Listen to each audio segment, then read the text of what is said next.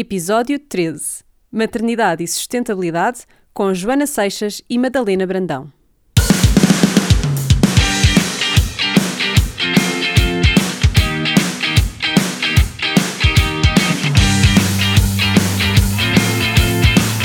Olá! Quero dar-vos as boas-vindas ao Puericultura, um podcast para mamães millennial. Para quem já ouve este podcast há muito tempo, obrigada por voltarem mesmo depois de um interregno gigante. Este episódio não é novo, já esteve no ar, mas estou a relançá-lo porque é o primeiro da nova temporada, Mamães Sustentáveis, que finalmente está pronta para vocês ouvirem. Sim, um ano depois. Se já ouviste esta conversa com a Joana Seixas e Madalena Brandão, não te vás embora. Lançamos ao mesmo tempo o episódio 14, Maternidade e Imperfeição, com a mami blogger Joana Paixão Brás, já disponível nas apps do costume. Se é a tua primeira vez, olá, eu sou Joana Guerra Tadeu, ativista pela justiça climática, mãe da Aurora e apresentadora deste podcast. Vamos a isto. Olá, sejam muito bem-vindos ao Puericultura, um podcast para mamães millennial. Hoje tenho o prazer de estar na sala de estar da Madalena Brandão e também na companhia da Joana Seixas. É verdade, o primeiro episódio desta nova temporada é com as duas atrizes que lançaram o blog I Met God She's Green, onde partilham informação e dicas valiosas sobre como viver uma vida mais sustentável. Ambas têm dois filhos e hoje vamos falar de experiências sobre gravidezes, partos, maternidade, sempre com a sustentabilidade como guia e como meta. É esse o objetivo desta temporada do Puericultura, falar de e com mamães sustentáveis. E quem melhor para começar do que estas duas forças criativas dedicadas ao ambiente e ao consumo consciente. Bem-vindas ao Puericultura, Joana e Madalena. Olá! Olá, Joana! Muito obrigada por terem aceito este Olá, convite. Joana e Madalena! Olá, Joanas! Exato! Bem-vinda à minha casa! Uma casa com uma vista incrível, não vou dizer de onde para não te encontrarem, mas, mas uma ótima vista, sim senhora. Confere, confere. E muito obrigada por terem aceito este convite, ainda por cima para fazermos tempo as três, que é sempre mais difícil do que a dois. Mesmo muito grata. Então, vocês começaram este projeto do I Met God She's Green e eu queria que vocês começassem por aí, porque eu quero muito que vocês sirvam de introdução a este tema de ser mãe e de ser sustentável. Porque é uma, uma maneira diferente de nós sermos mães, porque ah, quer queiramos, quer não, quer não, fazermos da sustentabilidade um ponto central das nossas vidas é uma forma de ativismo, portanto estamos um bocadinho a, a navegar contra a maré e isso tem as suas consequências e as suas dificuldades. Ahm, portanto, querem- querem-me contar o que é que é o I Met God She's Green e como é que surgiu? Bora lá! Bora lá, Acho então. que a Joana tem que falar, responder a É, esta então pergunta vai, porque ela foi a cabeça maluca que me desafiou para este Não, projeto. então, se nós começarmos mesmo mais atrás, na, na nossa maternidade, a maternidade é de facto um ponto de charneira na mudança De qualquer mulher, acho de eu. qualquer mulher e eu acho que é uma motivação extra para que a sustentabilidade seja levada no seu pleno. Pelo menos para mim foi e eu acho que para a Madalena também eh, aconteceu e nós eh, encontrámos-nos nesse ponto de contacto. Porque antes de mais é um valor. Exatamente, exato. Não, e é, uma, e, é uma, e é uma motivação extra para tu na tua vida pensares, bom, eu a partir de agora com esta criança eu quero que ele tenha esses princípios da sustentabilidade para o resto da vida e eu com ele vou poder fazer do zero até, pronto, até vamos ver até quando, não é? Mas até nós conseguirmos, enquanto nós os conseguirmos acompanhar, ahm, eh, porque somos o único animal que acompanha as crianças até elas morrerem. 18. Não, não, até elas morrerem, supostamente. Sim, exato. Não, não, nós como seres humanos, teoricamente temos uma ligação familiar diferente dos animais que mandam os seus filhos à sua vida. Eu também acho importante mandar os filhos à vida, atenção, não- Claro. sou muito apologista disso. Uh, mas pronto, agora voltando à tua, sim. Exatamente, voltando à tua pergunta mais objetiva do blog. O blog, eu já tinha tido um blog sozinha, achei muito aborrecido, eh, não gostei nada da ideia, eh, achei que não tinha ninguém para me motivar, faltava-me alguém com quem partilhar as minhas ideias, com quem eh, me motivar eh, e a Madalena, eh, fui falando com ela, portanto o blog começou a ser magicado, só para vocês terem ideia, pelo menos um ano antes. Não, foi quando o Zé nasceu, Então foi 2017, no finzinho. Fim de Ele tinha mais dois 2017. meses. Pronto, um ano e meio antes, ou quase dois anos antes, pronto. Ah, e começámos a falar sobre essa ideia e, e a ideia foi tendo vários contornos, até que chegámos ao I Met God She's Green, eh, depois de vários meses a amadurecer e a deixar arrastar a ideia e a pensar, ah, temos que lá voltar, pronto. E, e então é foi assim, esta coisa da foi um processo lento. porque nós não nos unimos com a intenção de falar sobre sustentabilidade. Sim, também nós não foi... unimos numa onda de partilhar os nossos interesses, Exatamente. as nossas curiosidades, nós, porque nós tínhamos muita coisa em comum. Havia Éramos, não éramos próximas, comum. mas tínhamos várias coisas em comum. E foi tipo, bora partilhar os nossos desafios para tentarmos ser pessoas mais conscientes, mais saudáveis, porque temos várias coisas, tipo desde a escola onde temos os nossos filhos, o meu filho neste momento ainda anda na escola que a Joana criou, a alimentação, várias coisas, mas não, eu não me lembro de nós pensarmos, Sim. vai ser sobre sustentabilidade, mas na verdade as coisas que nós temos para partilhar e os nossos interesses foram lá dar.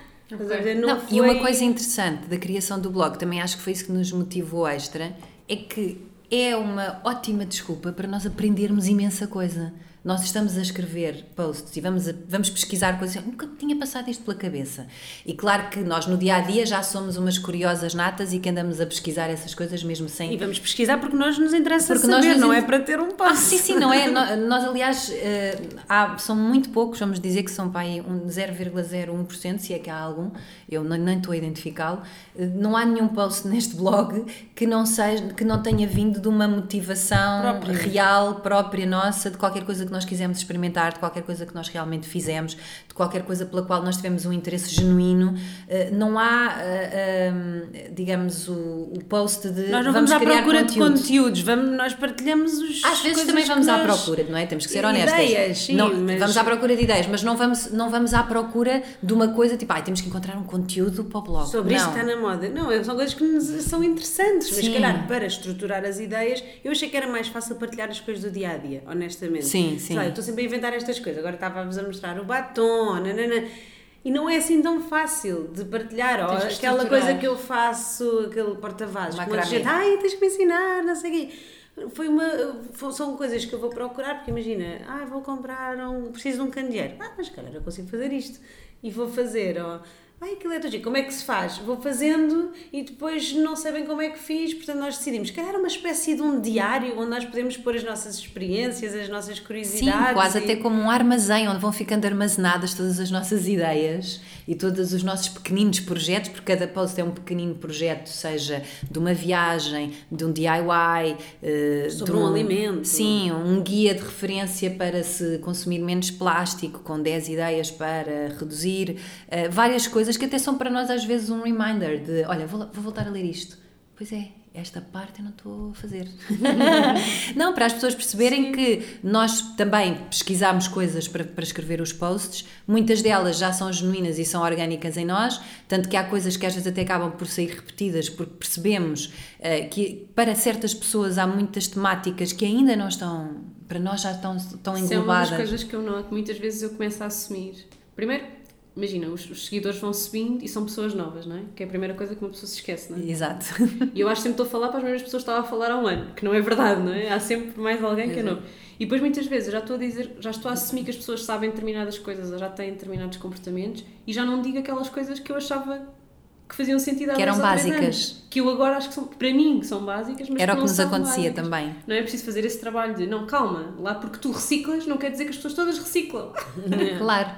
E se calhar dar uma. reciclar é o é básico do básico. Yeah. Não, e se calhar às vezes dar uma dica prática de qualquer coisa na mudança, da- na hora de comprar, que ajuda a ter menos coisas em casa para reciclar, pode ser muito útil para certas pessoas que não têm, não têm esse mindset de ir às Sim. compras e pensar: espera lá, entre isto e isto, eu vou levar isto porque isto não tem embalagem, porque isto não vai gerar lixo. Só que a maior parte das pessoas não pensa assim. não é? Sim, sim, sim. Sim, e nós partilhamos esses desafios, não é? Os desafios que nós próprias eh, nos deparamos. claro. Sim, Claro. é giro. E pronto, Como é isso. que surgiu o nome? O nome I veio. met God, she's green. veio de uma frase que se chama I met God, she's black. Provavelmente muita gente É já. um livro, não é? Também, É um livro. também é um livro, mas é, É um é uma- é é- surgiu como uma frase contestatária na altura do movimento negro. Ok. Pronto, de, de contrariar todas as ideias impostas na sociedade, não é? De que Deus era branco e era um homem é sim.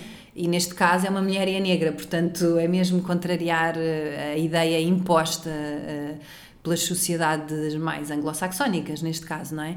Mas uh, surgiu a partir dessa ideia e nós ainda andámos ali a pensar se seria esse nome, porque esse nome é um nome que põe em causa, não é? Qualquer coisa. E nós, a nossa ideia era essa, era pôr em causa.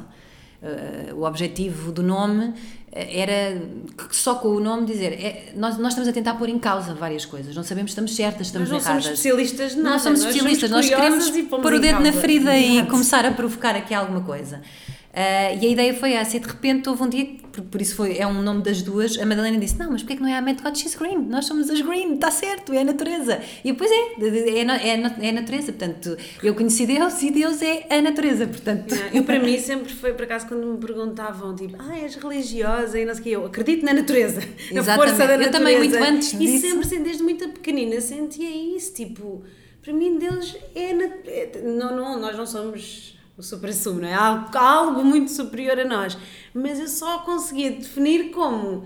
Eu acredito que faz tudo, tudo faz sentido, mas é a natureza. Pronto, e para mim a palavra Deus sempre foi a natureza. Exato. Pronto, seja lá como é que isso Sim, depois. como para algumas eh, pessoas é o universo. é? Sim, sim, sim. É porque a natureza é tão perfeita, se calhar. Sim, é que é mesmo É um bocado incrível. para mim o que me vem à cabeça quando eu imagino essa força. E um jogo de forças, não é? Coisas boas, coisas más, sempre em equilíbrio. Sim, mas Sim, esse e as respostas é- todas estão lá. Portanto, é muito simples. Nós de repente pensamos. Voltar ah, atrás ah, um bocadinho. então estava tudo lá, era tão simples. A origem é de É, tudo está lá. um bocadinho mais a isso. E isso Acho é muito que interessante. a resposta para tudo. E se calhar na, na, na vida que nós levamos, e na, não é? isto é tudo tão rápido. Eu, pelo menos, sinto diariamente que eu tenho que me disciplinar para conseguir voltar à natureza, para conseguir voltar a mim, para conseguir eh, ter uma vida fixe, porreira. Tipo, ainda há bocado estávamos a marcar uma coisa, já não sei se foi contigo. Bem, eu não vou marcar porque eu agora não me stress, portanto não vou marcar. Ah, foi com a minha. Ensaio que eu tive antes. Eu Não vou, não, não vou marcar neste dia porque depois vou andar estressada. Então não vou. Tipo, é um equilíbrio entre tipo, conseguires ter a vida que nós não vivemos numa cabana, não é? No, no meio do campo. Assim é fácil. Eu acho que o, o realmente conseguires encontrar o equilíbrio é na, numa, neste género de vida que nós temos, não é? Num contexto urbano, com uma e série de aí é que tecnologias. é, é difícil encontrar esse equilíbrio. E com pressões esta- diárias, não é? Portanto, com e solicitações ser diárias de consciente, muita. não é? Tipo, porque é tudo tão rápido e isto, estas coisas às vezes dão mais trabalho, é, demora um bocadinho mais fazer as próprias coisas ou, ou, ou ir comprar a granel ou estas coisas todas requer algum planeamento, alguma ir aos sítios certos ainda. Sabes, eu costumo dizer que o que mais requer, esta coisa de nós tentarmos ser sustentáveis, ecológicas, ambientalistas, o que a gente quiser chamar, verdes, eh, é pensar. E nós neste momento vivemos numa sociedade em que nós não, não tiramos tempo a pensar. Mesmo. Claro. Mas é só isso, porque a verdade é, a maior parte de nós, pessoas inteligentes, não é? Sim, sim. Conseguem. Demite-se se dessa função. Não é isso, mas se nós Sim. pensarmos minimamente sobre as coisas, as coisas incomodam-nos e nós gostávamos Sim. de fazer de uma maneira um bocadinho diferente, Claro. não é?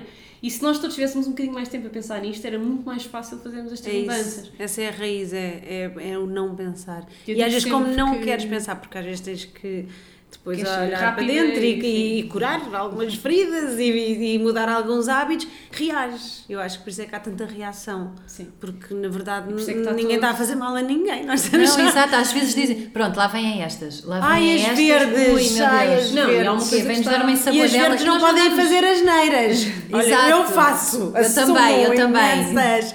Não, Mas somos- tento não fazer todas. Claro, somos ambientalistas imperfeitas. o Claro, claro. Escrevi há pouco Eu tempo adoro uma ambientalista frase, imperfeito. escrevi há pouco tempo uma frase que foi exatamente...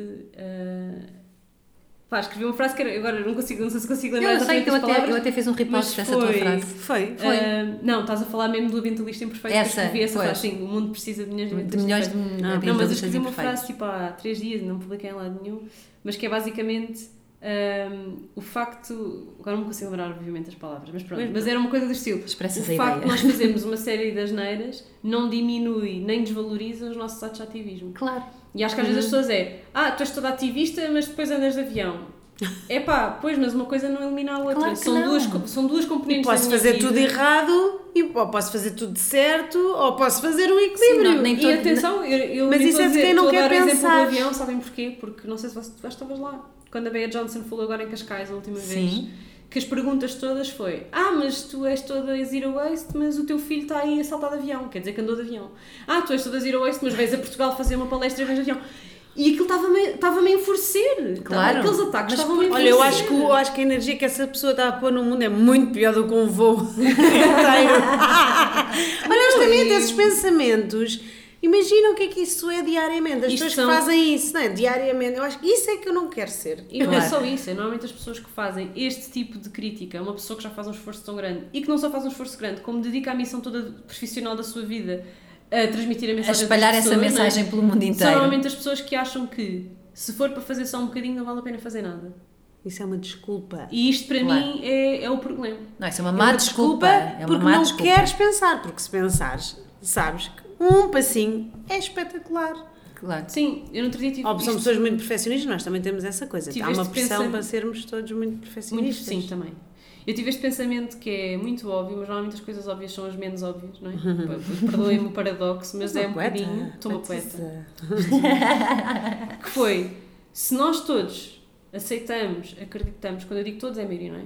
E percebemos que a maneira como nós fazemos as coisas até agora tem estes impactos negativos todos que nós vimos nas alterações climáticas e, e também as questões socioeconómicas da distribuição da riqueza e tudo isso, como é que não é igualmente óbvio para nós que se nós mudarmos um bocadinho, esses impactos também vão mudar um bocadinho para o outro lado? Claro. Não é? Se é tão óbvio, se já é tão óbvio para nós todos, a parte o que nós fazemos tem coisas más, como é que não é possível? Como é que para nós continua a ser difícil de ver que o que nós fazemos tem coisas boas?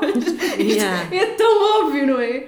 Uma Mas eu acho, que, outra. eu acho que vai outra vez ao pensar, porque se tu fores há 5 anos atrás, os bocadinhos, bocadinhos, bocadinhos estão-se a transformar numa coisa um bocadinho maior. Então, e há outra coisa e que, isso é fixe. Não... que eu acho que importa referir já que estamos a falar nisto, que é nós já fizemos isto antes.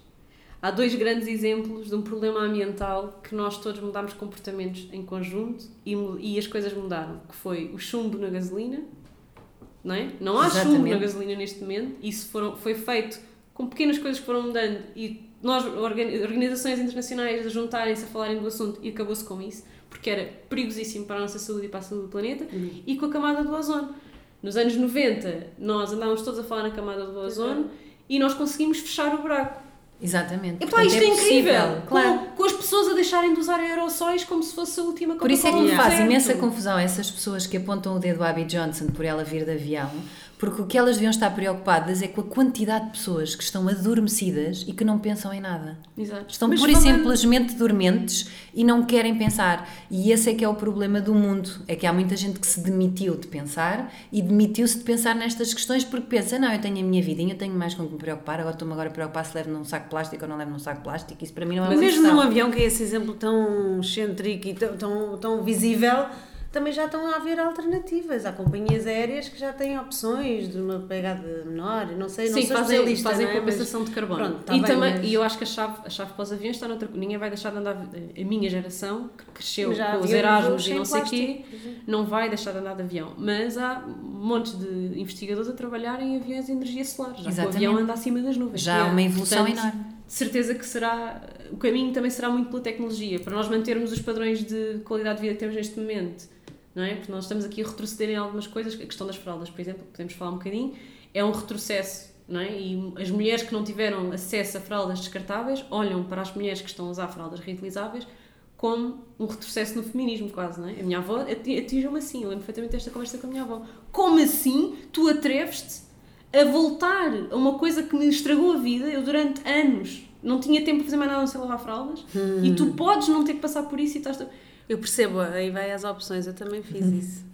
Mas, percebes, mas, mas, mas percebes, não é? Sim. Para ela aquilo foi uma Marcante. evolução mesmo de feminismo, não é? De Claro. finalmente eu posso ter filhos uma e fazer qualquer coisa sem ser confortável, claro, Exatamente. sem ser lavar Foi uma fraldas. época em que de facto era muito importante todos esses avanços na vida da mulher, de a libertar da vida E de a casa. minha- A minha avó viveu o nascer do plástico, portanto, para ela tudo o que é plástico é uma evolução. Exatamente. O que para nós agora é um problema, para ela, para ela tudo foram evoluções e foram Claro. coisas que lhe mudaram a vida Não, para e porque o problema não é o plástico em si, o É a problema maneira é o descartável. Não, e é o problema é o descartável. É, nós não tratamos É, o plástico como ninguém, é. ser, ninguém neste momento é responsável por aquilo que produz. Ou seja, eu acho que esse é, esse é um dos problemas do futuro, eu acho que é a chave, entre aspas, para a produção no futuro, que é cada empresa vai ter que ser responsável pelo descarte do seu próprio produto. Sim. Eh, e portanto, se calhar uma máquina de lavar roupa vai passar a ser alugada em vez de ser comprada. Sim, isso tem que Eh, ser. E, e as próprias empresas são responsáveis porque aquele produto volta outra vez para elas, portanto ele nunca é nosso, na realidade, é alugado,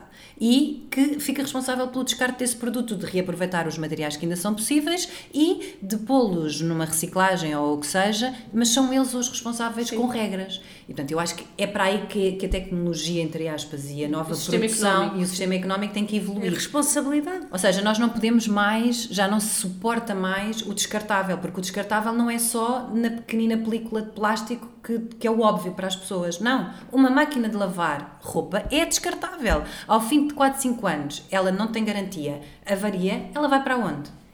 Sim. Quem é que é responsável por ela? E é, muito, é um peso Yeah. gigantesco comparativamente com uma películazinha de plástico.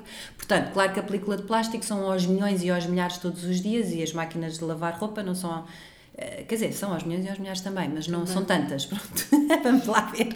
Não é tão fácil. Mas eh, eu acho que a evolução vai ter que ir para esse lado, em termos. De- ou seja, nós temos que ser responsáveis pelo lixo que produzimos, tal como já existe, por exemplo, no norte da Europa, tu pagas taxas, pagas pelo peso, do, do- pelo- pela quilagem não é, do teu lixo, és responsável se não reciclares, levas multas, porque se apanhas... Aqui um- supostamente também, não é? Não há ninguém a a aplicar. Sim, não existe, não existe fiscalização, não é? É esse nível.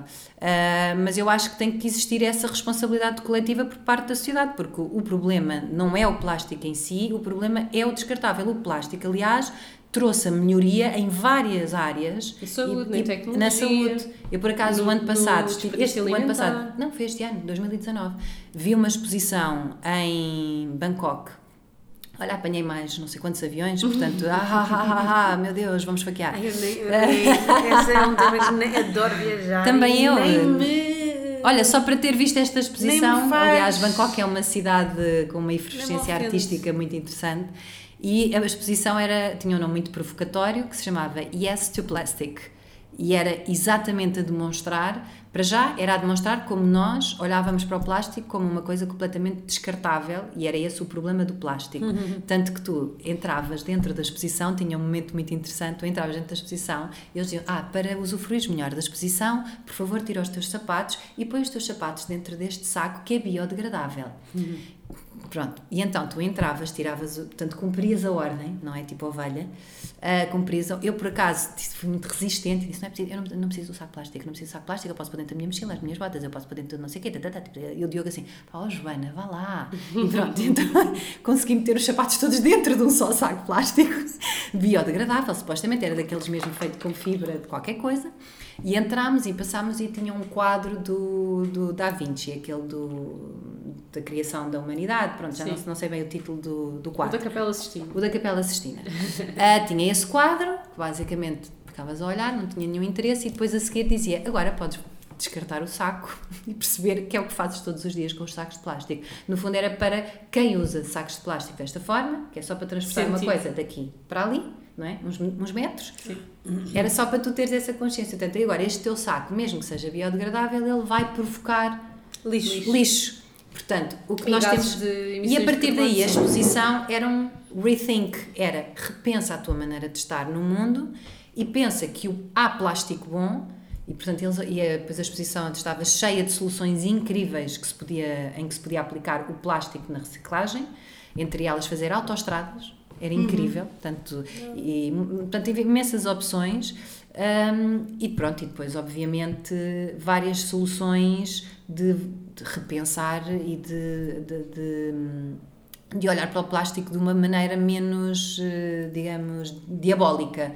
eh, De não, porque de facto o plástico foi importantíssimo. Então, por exemplo, na medicina foi crucial. Houve um desenvolvimento a vários níveis na parte da medicina que eu nem tinha noção. A exposição fala imenso sobre isso. E portanto, as pessoas têm é que pensar que o plástico, há o plástico bom e há o plástico mau. Portanto, o plástico mau, esse aí temos que Eu acho que basta pensar, a pessoa, lá está, isto é vai sempre a pensar, não é, Madalena? É. Ah, mas é que tudo vai dar aí. Basta pensarmos que o plástico é o material mais resistente que nós usamos, que à exceção de muito poucos, de algumas fibras metálicas e do- dos, diamantes, mas, Exato. mas o plástico é o material mais resistente que nós usamos e o que nós deitamos fora mais rapidamente. Basta pensarmos assim, se é o mais resistente, vamos tratá-lo como ele é, vamos usá-lo para fazer coisas que são para ser Durante resistentes, Claro. é só isto, não, Não, é? e existe mesmo um equívoco nas pessoas quando elas compram, por exemplo, se tu fores comprar eh, uma embalagem de detergente, é, é preferível mesmo comprares a maior, a mais rija de todas, porque essa tem uma possibilidade de ser reciclada, do que a mais molinha e várias pequeninas. Essas provavelmente não vão ser recicladas,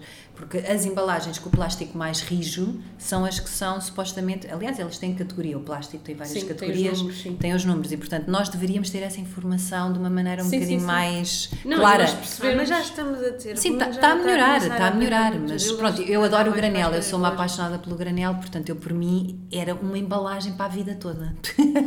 para qualquer coisa, é verdade, não é? Sim, sim, sim, sim. Se estragar, logo se arranja Não, se estragar, eh, pronto, podemos ser criativos, mas temos uma embalagem para sermos criativos, não 50, porque eu não consigo ser criativa com 50 embalagens de plástico. Sim. E há algumas coisas que hoje em dia ainda é difícil de fugir. Como estávamos a falar lá na- no, no Ecomarket, o arroz ainda não é possível. Mas olha, comprei agora uma saca de papel de 4 De- kg de de papel. basmati. Basmati. Ah, é que eu ando à procura. É que o problema é que eu só encontro arroz. Numa de- loja a granel em Benfica. Ah, o hashtag do- granel? Sim. A sério, elas têm Sim. agora em basmati. Vou já E lá, tem a basmati integral que eu ainda não experimentei, mas ela disse-me que era mais tipo mais 5 minutos do que o outro e que ficava basicamente. Eu agora estou apaixonada pelo integral. Aprendi a cozinhar que eu não sabia. Mas que é o pôr de molho acho 8 que nem sequer é horas. preciso Eu, pôr pô- de eu faço sempre, é ótimo. Não, pões de molho 8 horas com uma alga com bu e Sim. o arroz fica incrível, quase nem parece inte- integral. Ah, mas eu. eu Estava a experimentar o Tu pões basmati sempre de integral. molho. com Congo. Pô, já punhas, então já cozinhavas super bem, ou não? Não, achas que é um bocado. Tu gostaste do meu, por acaso, e ainda não tinha posto de molho. Não, eu adorei. Aquele, aquele que nós comemos no. Pois estava, estava sticky. Eu Aquele- adoro. Eu aquele- adorei dizer que tinha mais calorias do que os outros, mas é indiferente, mas também faz O muito que é que isso interessa? Sim. As calorias? Essa- Lá está, tipo uma coisa boa, mas lá, lá, lá, lá, lá. Mas nós comemos para ingerir calorias. portanto, Exatamente, também é nós precisamos delas. Sim, mas quase como se fosse assim, não, porque esse, uh, tem que Ai, ser não, uma bandada. Mas Pronto, é uma perseguição. falar das coisas boas. Exato. Mas há uma coisa que tu disseste há bocadinho que as pessoas não têm. ah, se- como é que tu disseste? Não disseste desligar para não pensarem. Como é que tu disseste? Demitirem-se. Demitirem-se, exatamente. Ah, há bocadinho estavas a dizer que as pessoas se demitem de pensar porque também têm a sua vidinha ah, e as suas dificuldades e ficam ali presas na sua vidinha e não, não olham para a big picture. Ah, mas essa também é outra questão. Eu penso muitas vezes, por exemplo, na minha sogra. A minha sogra acorda todos os dias às 5 e meia da manhã, demora uma hora e meia a chegar ao trabalho, ganha ordenado mínimo, demora uma hora a voltar, uma hora e meia a voltar, trabalha seis dias por semana. Ahm, ainda vai buscar a neta à escola para me ajudar duas vezes por semana e faz-me jantar e vai às compras ao sábado e traz-me coisas da praça Claro. e depois eu vou-lhe dizer assim então agora deixas de ir ao Pingo Doce à porta de casa e passas a ir a Granel Não sei outra ponta da cidade e ela Não, claro que não. também é preciso nós percebermos de facto que a vida é um bocado difícil para muita gente, há vidas muito duras e que de facto, enquanto estas coisas não forem mais fáceis e mais massificadas, vai ser Por muito isso é que difícil. temos que ser nós, de alguma maneira, que temos alguma isso. facilidade a fazer chegar a mensagem a quem de direito e a criar movimentos interessantes que influenciem de alguma maneira a economia e os governantes. Eu acho que senão- é- E falando das coisas, tu também podes organizar a tua vida que dentro do Pingo Doce, por acaso não vou, mas, Sim, mas a verdade é eh, que também mas pode dentro de um supermercado, mas vou a outros. Eh, que não a granel e tu de- dentro de um supermercado se tu for, vai estar tudo dentro da nossa cabeça. Se tu entras num supermercado podes ir a tomar opções dentro de um supermercado e não vais realmente é difícil, eu já dei por mim tipo, ai os saquinhos todos, ai que giro, tão lindo. E chega à caixa é só plástico. Também acontece, mas dentro do supermercado. Que são passos passinhos a passinhos. Sim, só e se atenção, pensa- eu a começarmos a o pôr em exemplo- causa vai, ela se calhar dentro do Big Doce vai fazer um passinho Sim, sim, sim, sim. Não, eu estou a falar da é minha fixe. sogra e atenção, a minha sogra traz-me sopa em frascos de vidro, porque acha que eu não quero taparware. Eu não tenho nada contra taparwares, mas depois as pessoas também Sim. começam a fazer Claro. sobre tipo, é normal. Mas e, isso é bom. e imagina, este- nós agora temos É então uma bola temos uma loja a granel em Benfica, nós somos de Benfica. eh, ela vai lá de vez em quando e compra cajus à, à lá, e depois vem toda contente dizer que comprou a granel e para aquilo. E depois é assim, é uma pessoa super interessada também, quer dizer, vive comigo, não tem, vive, vive comigo no sentido em que Tem a tua convive, influência, tem a minha claro. influência, não é? Eu estou sempre a dar-lhe.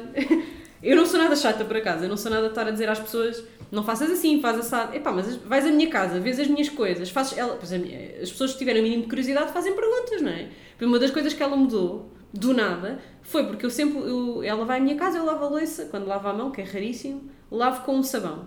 Um sabonete, feito de óleo alimentar usado.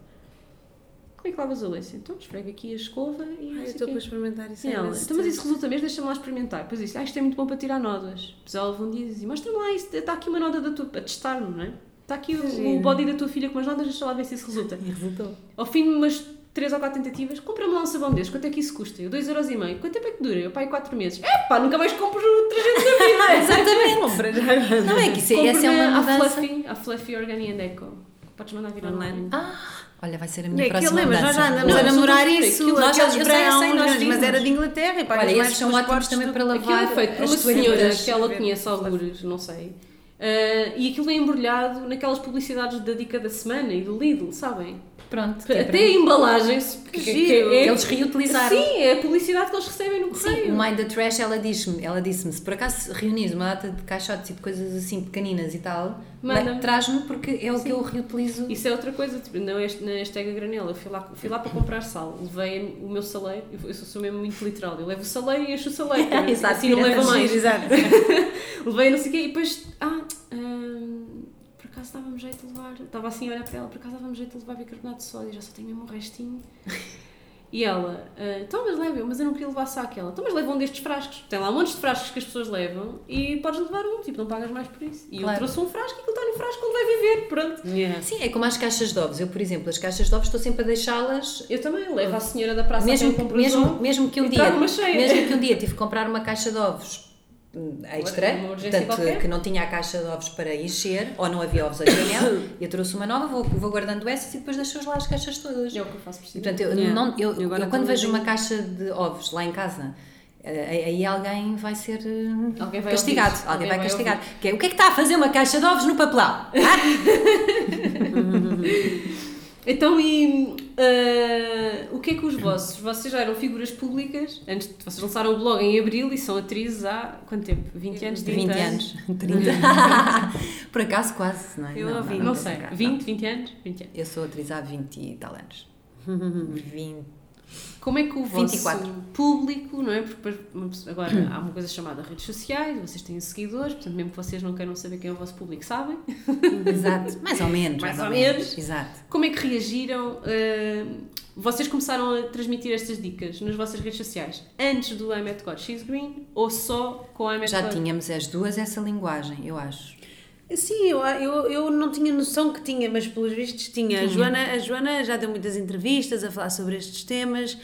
Eu, Sim, eu acho que na que minha rede como- social não foi uma novidade. vou muito para o campo e às vezes partilho as coisas que faço e não sei o quê, as pessoas, ainda ontem encontrei uma, uma atriz assim, então, mas tu vives exatamente onde? Mas tu também achas que eu vivo no campo, pronto. E, e ia partilhando, mas é a minha vida, nunca não tinha essa consciência que as Sim. pessoas ligavam. Não tinhas uma missão Não é- não, associada não, a nada desse tipo de Mas agora também não tenho. Tens, tens, tens. Não, sabes que isso, eu não, eu, eu não sou uma pessoa que lide muito bem com a pressão. Portanto, eu gosto de ir partilhar eh, e não, não ver como uma obrigação. Tanto que perguntam, ah, e tal, seres figura pública, sentes essa responsabilidade. Eu não acho que seja uma responsabilidade. Acho que há uma responsabilidade de não passar, já que as pessoas estão atentas, não darmos a passar coisas negativas. Sim, comportamentos tá- destrutivos. epá, ou- acho que sim. Mas não tens uma obrigação Claro de que ter não, que ter uma, uma missão de, de, de ser alguma coisa ou de que ensinar alguma não é coisa. tentar pôr pressão, é Não, o oposto, não, é não, não. elogiar o vosso trabalho. Porque como há bocadinho a Joana dizia que nós, as pessoas não estão dispostas a fazer pequenas estava a dizer que as pessoas não querem fazer pequenas coisas porque acham que é pouco. E a Joana dizia, faz parte de nós que temos disponibilidade mostrar que não é bem assim e, Claro. e tentar eh, Aliás, tu deste um excelente exemplo de uma mudança que pode ser aplicada à pessoa que ganha o salário mínimo, como essa, por exemplo, Do do detergente da loiça, que é mais barato, é mais prático e não vai, não vai consumir plástico, não é? Exatamente. Sim, não, o que eu gosto de ver, eu gosto também de. Portanto, isto se calhar é uma, missão era um elogio que vocês linguagem, sim. Eu gosto de, de, de pensar que temos muita sorte de, olha, queremos partilhar e chegamos logo a muitas pessoas. Mas como, olha que bom que se estamos aqui a partilhar coisas que nós gostamos, poder chegar a muita gente logo. Pronto, eu vejo mais como aí, não sinto a responsabilidade. É que eu acho que as de- pessoas. Que Olha, o Zé Mário. Branco, por acaso, morreu agora há, há três dias e, e por quem eu nutria uma, uma admiração, e nutro, hei de nutrir sempre, uma admiração muito especial. Dizia uma coisa muito importante eh, que era: Eu não sou líder de coisa nenhuma, porra, como ele dizia. Porque ele, é- ele dizia: Eu sou um testemunho, e é isso, nós somos pessoas, nós somos testemunhos do que, do que se está a passar na sociedade. Uh, e isso é muito importante passar às pessoas. Nós não temos que ter o papel de líder, de alguém que está com a bandeirinha a dizer venham por aqui, este é o caminho certo. Isso não. é que chama depois o, os outros que apontam o dedo. Isso é que chama os que apontam o dedo, Ah, não exatamente. estar na rua eu não tenho e- interesse nenhum em ser líder de ninguém, não quero, aliás, não, eu, por exemplo, nunca achei que tivesse eh, apetência ou perfil eh, para ser professora, portanto, que, que alguém que passasse uma mensagem mais estruturada por causa disso. Por acaso agora, a pouco e pouco começa a achar que se calhar já não, é, já não me acha assim tão anti, mas até, até há pouco tempo eh, achava-me completamente anti, anti-professora, no sentido que eu achava que não tinha jeito nenhum para isso, mas eu acho que as pessoas têm um bocadinho essa tendência de se agarrar a essa imagem de espera aí, vou seguir esta, é o meu líder, é a minha... E, e isso é um erro. Nós, nós somos pessoas que temos uma maior, como a Madalena estava a dizer, chegamos a mais pessoas, temos uma maior facilidade, se calhar, de passar aquilo que nós estamos a viver, o nosso testemunho, a nossa forma de estar, as nossas experiências, vão chegar a mais pessoas. E se essa partilha for uma partilha genuína da nossa parte e vivenciada com, com consciência, não é? De que aquilo que estamos a fazer eh, é pleno, seja bom ou seja mau. O que interessa é que nós estamos a viver aquele momento naquele, naquele instante e estamos a partilhar isso com as pessoas. Eh, Eu acho que isso é que é o mais importante. Não interessa se nós temos ou não a responsabilidade. Eu, eu, às vezes é evidente que nós sentimos que temos um bocadinho de mais responsabilidade e às tantas começam-nos a colar rótulos, não é? Eu tenho um bocadinho esse rótulo. Ah, mas tu és isto, tu és aquilo, tu és vegetariana, tu és a não sei quê. E então tens todo. Eu odeio rótulos. Eu fico sempre surpreendida quando, quando por alguma razão se percebe que eu não sou vegan. Exato. A chuva de seguidores que de repente, como assim? Não és vegan? Mas porquê? Não devias ser? E, nananã, e, nananã. e eu fico tipo, calma. Eu tento sempre esclarecer isso Ai. também, porque eu não Eu sou... estou sempre a repetir, atenção, eu- nós não somos vegan, estou sempre a explicar. E Claro. sempre que eu explico, surpreende alguém. Porque realmente as pessoas associam. E, nunca, e as coisas que tu fazes, por exemplo, o meu marido não come carne, não come peixe, não bebe álcool, não, ele é super atleta, e, mas gosto, nós em casa gostamos muito de doces, tanto que estamos sempre a inventar doces mais saudáveis. Somos golosos, pronto. mas imagina, eu tento, é dentro desse gosto, tentar fazer coisas onde uso tâmaras, eh, mel de arroz e tipo tentar adaptar a fazer coisas porreiras, mas não quer dizer que não, vamos, não podemos atacar um chocolate se nos apetecer, pronto. Mas e há muita gente assim, ah, pois não comes nada, mas uma sobremesa já vai. Mas qual é o problema? Tipo, yeah, mas ele tem plena consciência que se for, se for num restaurante né, está cheio de açúcar. O açúcar não te faz bem. Mas que é que eu tenho que fazer para poder comer uma sobremesa? Comer um bitoque, beber uma garrafa de vinho Então e depois agora posso... e fumar um cigarrinho e aí pode marchar já uma pode marchar uma sobremesa à vontade. Mas eu estou a dizer um exemplo dele como eu. Pronto, mas ele é mais radical na alimentação, mas nós também. Eu, se calhar eu e a Joana, se de repente formos comer um grande gelado, que eu adoro gelados, podem passar por nós dizer: Ah, pois, estão saudáveis, estão saudáveis, mas isso tem açúcar.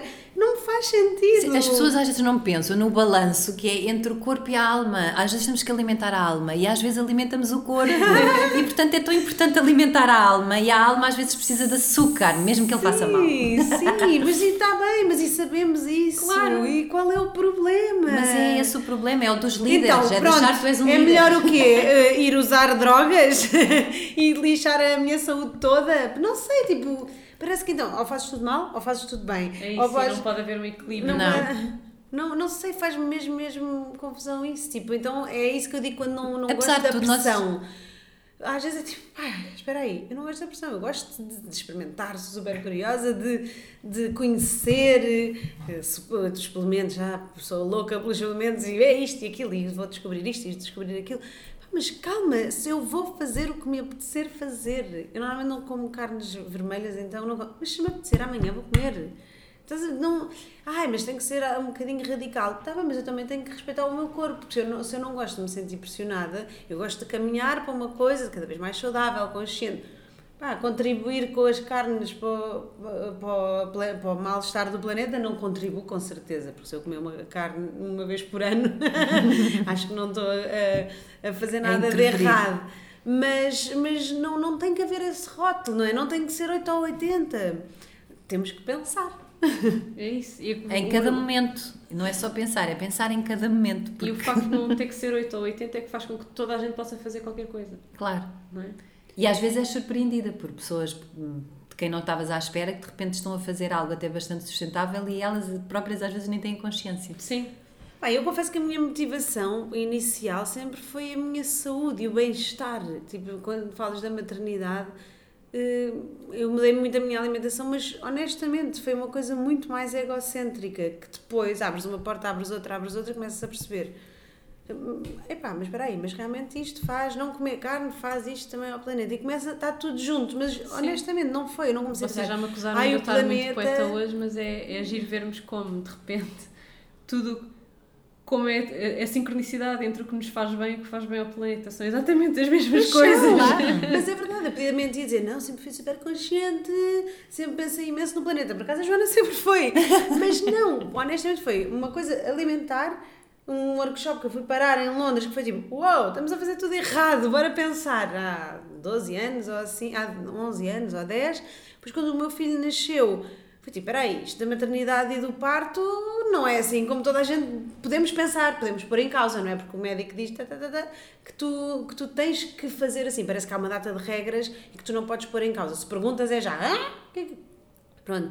E a maternidade também foi uma, uma oportunidade de olhar para uma data de temas porque tu queres ser melhor, tu queres ter, educar crianças para serem seres Melhores. conscientes e melhor. Tipo, E- e- vais deixar qualquer coisa. Mas olha, isso estavas a dizer, é interessante, isso do egocêntrico, porque eu acho que isso não, é, não, não, não deve nunca ter uma conotação negativa. Não, não. Nunca, porque o que nós queremos é uma sociedade com pessoas individualmente felizes. Sim. Tu tens que te tornar individualmente feliz para poderes contribuir com a tua felicidade para o resto da sociedade tu como um seres grupo. individualmente feliz contribuis imenso. Claro, e há um equívoco nisso, muito, nas pessoas de acharem, ah, não, porque partiu de uma coisa. Não é, não é, um, não, é mas, essa, mas isto para dizer, a minha procura pelo meu bem-estar levou, se calhar, a abrir-me e a ver que, na verdade, é tudo igual. Nós somos todos a mesma coisa. Tudo é a mesma coisa, não é? Não há essa diferença. Portanto, sei lá, olha, não gosto de rótulos. Temos essa coisa. Zero rótulos, Ah, e há por uma favor. coisa que nós, nós decidimos desde o princípio e acho que é mesmo importante nós falarmos. eh, Em relação à felicidade individual ou um blog, ou não sei é uma- passar uma mensagem positiva.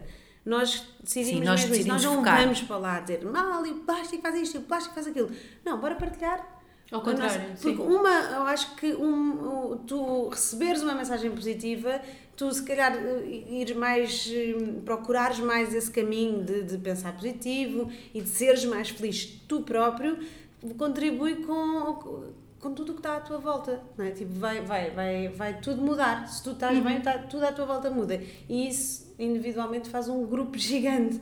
Por isso nós por não isso é um blog, nunca vamos falar nesse mal, aspecto não é um blog nunca. muito zen, porque é um blog que a repercussão que nós recebemos das pessoas, a resposta que nós recebemos das, das pessoas é também muito positiva. Pois era isso que eu, que Nós nunca tivemos assim, Nós não, nunca tivemos coisas. ninguém a pôr o dedo a dizer ai andaste de avião ou não sei o quê, ou sugeriste uma viagem que vai ter, vais ter que apanhar um avião. Eu, por exemplo, fiz um, um post sobre viagens, já fiz dois ou três, mas fiz um especificamente sobre um Formentera, sobre um destino, em que eu dei várias opções, entre elas o avião. Ou seja, dei, podes ir assim, podes ir também assim e podes ir também assim. Ou E seja, tu foste de avião. e eu fui de avião, Com muito gosto. porque tenho pouco tempo. Acho que voltamos ao início, não é? Que é a primeira, a primeira coisa, a primeira dica, quando dizem, ah, uma dica para ser mais sustentável, pensar. Sempre. Primeiro, perder mais tempo a pensar ou investir mais tempo a pensar. E não ter E medo segunda? de pensar. Sim, e a segunda é questionar tudo, Sempre. o tempo todo. Porque acho que é um bocadinho, lá está, é que volta a ser pensar, não é? Ter tempo a pensar. Porque acho que é um bocadinho, imagina, eh, uma, eh, se eu quiser comprar uma leguminosa já pronta, devo comprar em vidro ou, ou em metal? Ah, eh, depende da pessoa. Se eu comprar em vidro, vou reutilizar o vidro. Ótimo. Ah, se eu comprar em vidro, vou reciclar. Então mais vale comprar em lata, porque também vais reciclar, é mais barato de reciclar, é mais leve de transportar. Mas que- se eu não questionar, se eu não fizer a pergunta, eu nunca vou descobrir isto. Porque isto, quer dizer, não é uma coisa que manda ser enfiada pela garganta abaixo pelas marcas que eu sigo no Instagram, não é? Eu tenho que ir procurar. Claro. E só se eu questionar é que vou procurar, não é? Claro, exatamente. Eu acho que sabe tão bem, honestamente, porque também está ligado com, com este ritmo, nós também não nos conhecermos a nós próprios, respeitarmos os nossos ritmos, respeitarmos. E acho que o pensar. eh, Sim, é um hábito que se tudo. instala em ti e, e alastra-se por todas as áreas da tua vida. Portanto, a sustentabilidade nesse aspecto tem esse lado extremamente positivo que te põe a pensar em tudo, porque realmente está tudo ao contrário, não é? E então põe-te a pensar fortemente como é que nós vamos encontrar uma solução para dar a volta a isto e nessa caminhada de fazer essas perguntas tu dás, dás por ti porque isto vai tudo por arrasto, não é? Quando tu, quando tu começas a mudar a tua alimentação, começas a questionar qual é a origem dos alimentos, de onde é que eles vêm, qual é que foi o percurso que eles fizeram, como é que eles chegam que à tua contém? mesa, o que é que eles contêm, ah, ah, e, e- e então entras numa bola de neve gigante e qual é que é o sentido de facto daquele alimento que chegou à tua mão, portanto, porque é que o estás a consumir? Ah, e toda essa viagem é muito importante nesta, na, área da sustentabilidade e de como nós nos relacionamos no dia a dia com tudo. Porquê é que eu vou comprar uma coisa nova? Porquê? Porquê? Eh, um de- Ah, pronto, às vezes é um impulso, pronto, acontece. Hum, Todas nós eh, já caímos nos impulsos. Eh, mas podemos trabalhar a nossa cabeça para cair menos, Sim. em menos impulsos. Também questionar o que já temos em casa, não é? Exatamente. Fazer esse trabalho com o que já temos em casa. fazer uma isso também- limpeza de tudo o que temos e, e, e despoluir a nossa mente de objetos e, e tentar eh, ter uma cabeça mais limpa, mais arrumadinha também. Eu, eu todos Ai, os eu- dias trabalho para isso. honestamente. Eu também, eu todos os dias faço qualquer coisa para estar mais arrumada. Para estar- ainda não consegui atingir o Eu meu tenho a pleno. tendência ao contrário, também não tenho, te- sempre tive muito impulso de comprar e, né, e, e se realmente chega a um ponto em que, em que tá, estás muito cheia de tudo. Sentes-te atolada, não é? de, de informação, é porque já é tanta informação que tu és bombardeado, eu senti mesmo necessidade de ter uma casa mais vazia e estou com dúvida em relação a um monte de coisas, tipo os livros, aquela dúvida. Há coisas que eu fico mesmo com dúvida, porque sinto necessidade de viver num sítio com muito mais, sem tanta informação, porque é tu estás sempre a alimentar, não é? Os teus olhos estão sempre a alimentar a tua mente. Claro. Preocupo-me com a alimentação, mas depois não me preocupo em estar com uma televisão ligada ao dia todo e que nem tenho televisão agora neste momento, mas, mas é importante porque lá está, se nós não pensarmos nisso, estás, é muita informação, tu vais dormir, estás com o quarto cheio, coisas tudo cheio, está sempre muita informação, mas basta sair à rua ou no trabalho, é-nos exigido muita coisa diariamente, né? e os filhos, e, e pensar sobre as opções, e é tudo tanta coisa, tanta coisa que eu acho que, sim, que sinto mesmo uma necessidade de cada vez ter eh, coisa, pronto, mais espaço mental, pelo menos dentro de casa, e não ter tanta coisa. Portanto, Porque nós somos ligado. filhos de- desta sociedade do, do descartável, lá está, como estávamos a falar no início da, da E entrevista. dos preços são Em que de repente eu lembro-me perfeitamente da primeira viagem que fiz num carrinho de supermercado, maravilhada, num, num hipermercado. Hipermercado, supermercado já havia alguns. Mas pronto, eu tenho 43 anos, portanto na altura lembro-me da primeira abertura do primeiro hipermercado e de ter ido e de estar maravilhada. Como é que é possível um sítio que tem tanta coisa? E hoje eu penso, eu não consigo entrar num hipermercado. Eu também lembro-me perfeitamente desse fascínio e agora quando vou a um sítio. Eu lembro outro dia, lembro perfeitamente desta conversa. Fui à Vorten, pá, não, não, não interessa a marca, mas pronto, fui, fui à Vorten para comprar tinteiros para a minha impressora. Sim. Fui com o Exato. objetivo, entrei e tal. Entrei e de repente passo por uma torre de ferros de engomar. E olhei para a torre e comecei a olhar para aquilo e comecei a contar as caixas e comecei a perceber que estavam ali mais de 500 caixas de ferros de engomar. E eu pensei, quem é que, quais são as 500 pessoas que vão precisar de um ferro de engomar novo nos próximos 15 dias? Quem são estas 500 pessoas? O ferro de engomar é uma coisa que tu compras duas ou três vezes na vida. Quem que Yeah. são as 500 pessoas? Não é bem assim, porque os ferros de engomar hoje em dia duram Dois menos. anos. Tá bem. Eu deixei de passar a ferro, que é uma ótima solução para essa questão. Nada, nada? Nada. Eu não passo a ferro há dois anos. Não tens camisas? Ah, nem lençóis. Não, o meu marido não usa camisas. Não, não passo os lençóis. Eu tiro os Esses lençóis. lençóis não é preciso. Eu vou-te é explicar. para- se for Eu para- só uso lençóis. Isto agora é uma lição de minimalismo gratuita. Sim. Então, Bora, Ora bem, give me, ouçam, give me. prestem eu só Atenção. uso lençóis de baixo com elástico. E não tenho Pronto. lençóis de cima. Certo, também não tenho. Então, eu, tem capa de eu edredom. tenho dois lençóis para a minha cama e três para a minha filha, porque a minha filha às vezes faz xixi na cama, portanto é preciso ter um, um Um extra. extra. E basicamente eu lavo e ele sai do, do estendal ainda ligeiramente úmido, direto para a cama. Ok. Fica todo esticadinho. Pois, pois fica. E deixa a cama assim, sem nada por cima. E depois à noite, então, meto o edredom com o que a gente. Ok. Boa. Não há a passar a ferro, fica tudo Pois direitinho. os lençóis não me faz. E pronto. hum, Não, não ando necessidade. A minha é mesmo as camisas e os Atenção. vestidos. Porque eu não passo a ferro, ah, mas a minha filha, quando era muito pequenina, a minha sogra passava a roupa dela a ferro. Portanto, tá aqui, há aqui um disclaimer. Ok, Por causa dos bichos. exatamente. Mas agora nem os isso. Sim, tu podes. eh, Aqui em Portugal não há tanto, mas podem-se instalar ovinhos de larvas na, na roupa, principalmente na roupa interior, e ela. Já conheci vários casos de pessoas a quem aconteceu isto. Sim, e no campo também acontece. E no campo muito. acontece muito, portanto, se tu não um passas a roupa a ferro, não eliminas esses ovinhos, Mas que vêm hum, são, das árvores? sim, das- são, são postos por eh, E larvas Na- na- normalmente. Na máquina não. Ele Não, mas depois secas na roupa. Não, é? secas a roupa ao ar livre, depois Ah, ela é vai a para a tua secar. roupa, vai para o teu corpo. É quando está a secar. É sim. quando está a Nunca secar. tinha ouvido falar em ovinhos na roupa. Mas andam por aí? Parasitas. Obrigada. Pronto. Agora vai começar Não. tudo a passar a ferro. Vou Não, cortar não. esta parte. Não é? Pois podes editar, ya, é podes melhor editar cortar, é esta melhor parte. cortar. Ah, bem, ah, bem, basicamente, a conclusão disto é: ah, isto não é uma questão de ser egocêntrico ou, ou, Ou individualista, ser. por a exemplo. questão é: Não há isso. quanto mais alinhados nós vivemos com os nossos valores, mais felizes somos. E a verdade é que a maior parte de nós tem valores até muito de comunidade e de fazer bem ao mundo, Claro, não é?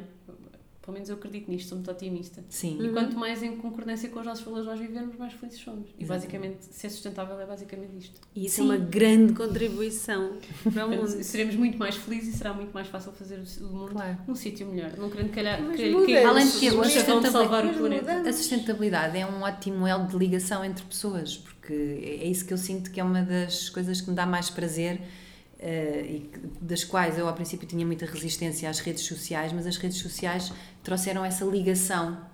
eh, digamos, de eu Comunidade. conseguir encontrar várias pessoas que estão acordadas para o Bem, mesmo foi assim tema. nos foi assim que nos conhecemos, exatamente. e portanto eu acho que a sustentabilidade tem esse- essa grande mais-valia de unir eh, várias pessoas que estão todas a pensar nas mesmas coisas, mas que ainda não pensaram em certas pequenas diferenças entre elas. Que é outra coisa que, aliás, quando eu li- quando escrevi a introdução, que escrevi aqui, falei aqui em ambiente e em consumo consciente.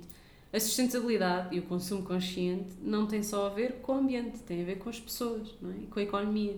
Tem a ver com nós respeitarmos as, as desigualdades sociais e fazermos a sustentabilidade de uma maneira que seja justa para todos. E não é Claro. só fazermos a sustentabilidade para quem é um privilegiado e tem tempo para comprar Sim, isso granel. não faz sentido nenhum. Isso não serve de nada, não é? É, é trabalharmos no sentido disto ser para toda a gente, para, Claro. todos, os- para todos os estratos sociais, para todo o mundo, etc, etc. Sim, nós temos, por exemplo, temos um bocadinho sempre esse cuidado de não, de quando escrevemos um post no blog, que ele seja o máximo abrangente possível, que não seja demasiado elitista. Eh, ou seja, o que exija, de facto, por parte de quem o está a ler, acesso a coisas. eh, Sim. Acho que nós, enquanto nós, dentro do nosso privilégio, sem querer pressionar a Madalena, nós Uma dentro do, questão minha, uma questão minha. dentro do privilégio que temos, também eh, ao fazermos isto, também fazemos, vamos sempre fazer isto numa posição, de uma posição de privilégio, não é? E, mas também faz parte, quando assumimos esta responsabilidade, que mesmo não querendo, estamos a assumir, Pois, inconscientemente, olha, eu nem Sim, dei por ela, fui apanhada que- na curva.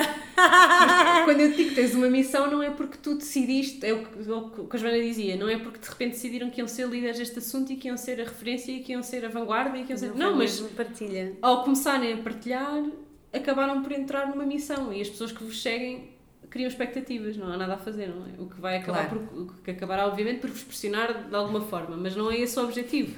O objetivo é. Mas nós não vamos deixar. Quando eu fugir a sete pés. Ai ti, não podes! Nós, nós queremos mais! Exatamente, nós temos que ser muitos. Queremos mais. Então, e, e, eh, pronto, esta questão dos valores e não sei o que leva-me outra vez à maternidade, porque como vocês diziam no início, disseram as duas já em momentos diferentes, a maternidade faz-nos de facto olhar novamente para dentro, olhar novamente para os nossos valores e para os nossos comportamentos, ver o que é que está alinhado com o quê, e nós temos de facto uma vontade enorme de ser melhores e de nos dar, o nosso melhor, dar o nosso melhor pelos nossos filhos, darmos os melhores exemplos e tudo mais. Ah, o que é que é para vocês importante, enquanto mães, transmitirem aos vossos filhos, neste momento, em termos disto que é eh, este sentido todo de comunidade e de sustentabilidade? Bom, nesse, nesse sentido, eh, nós como. Eu eu acho que é, é estar presente no momento, ser genuíno Porque isso depois vai levar a, tu, a tudo o resto, porque se nós formos verdadeiros connosco próprios em cada momento, mesmo que ele às vezes não seja muito sustentável, eh, também estamos a mostrar aos nossos filhos as nossas falhas, não é?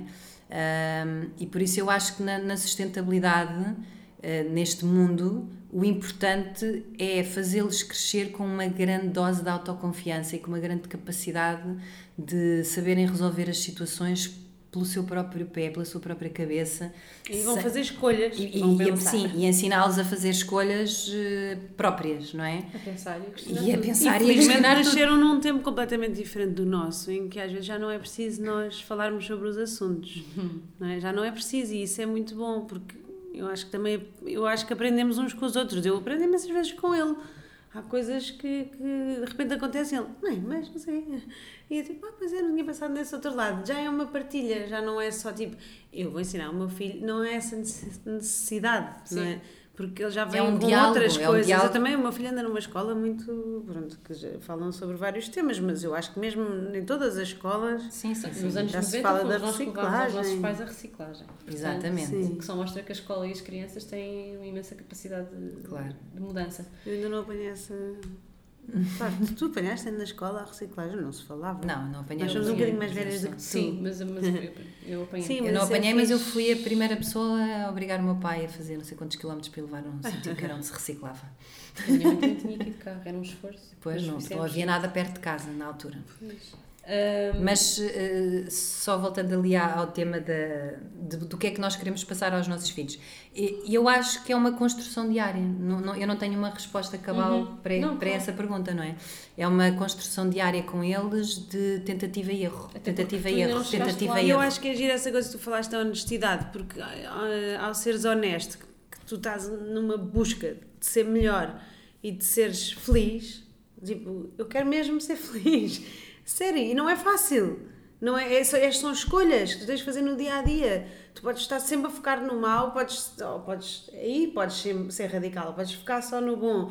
E é no dia a dia tens que estar sempre atento para fazer escolhas, não é? Para não te focares nas coisas.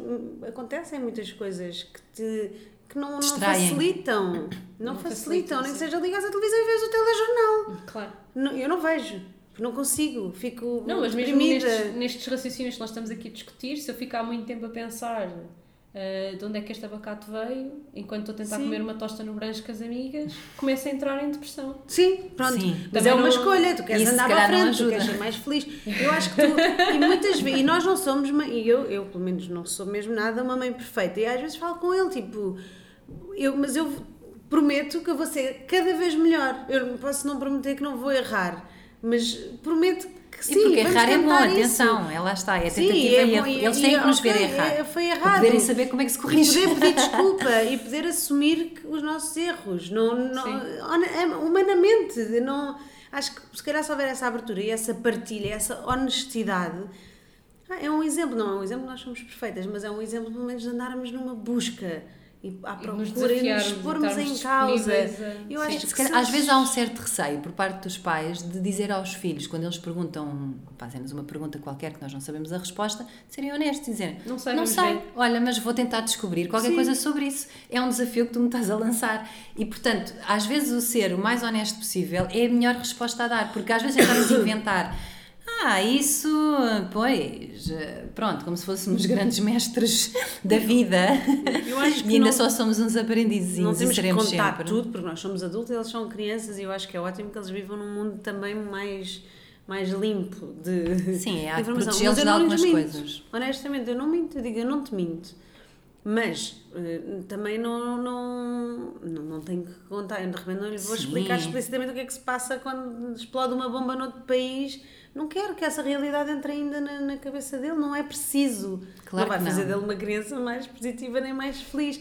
Protege-o de algumas coisas. Mas eh, quando ele olhou nos olhos e pergunta se o Pai Natal são vocês. não, mas no dia a dia não, não, Sim, não se quero mentir. se ele fizer uma pergunta direta isso tem sobre a a com- bomba, Epá, tu vais dizer a disse- verdade. Sim, é verdade, porque isso mas não interessa com- muito. Eu às vezes digo assim, olha, ou eu estamos a conversar, ele, ele quer saber tudo, eu e o pai. E eu digo assim, olha, Duarte, eu posso te explicar, mas não é muito interessante. Tipo, não, nesta fase, não, não, não é mesmo interessante Porque depende ti, muito mas, da estrutura de uma forma intelectual geral é deles. disto que nós estamos a falar.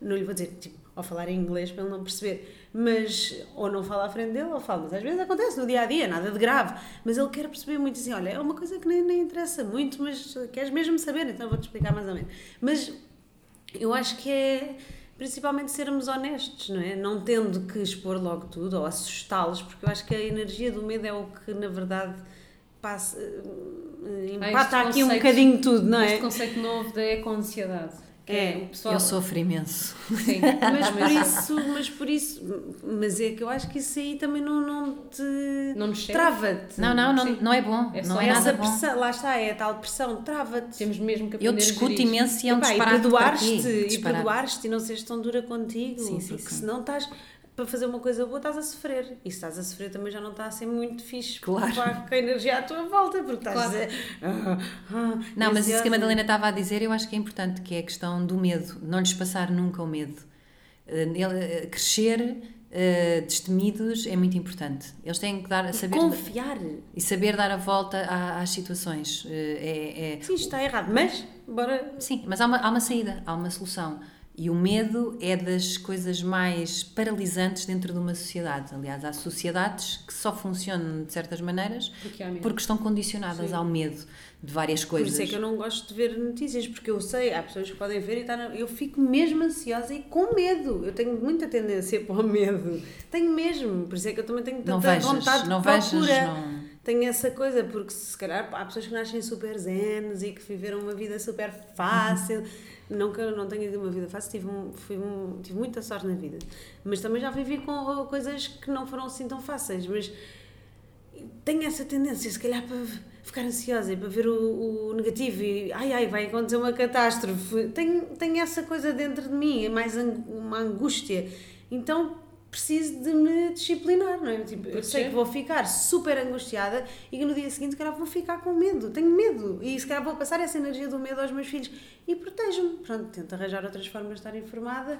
E, ou há coisas mesmo que eu tento evitar, porque eu rapidamente deslizo para a energia do medo. Eu acho que não é positivo.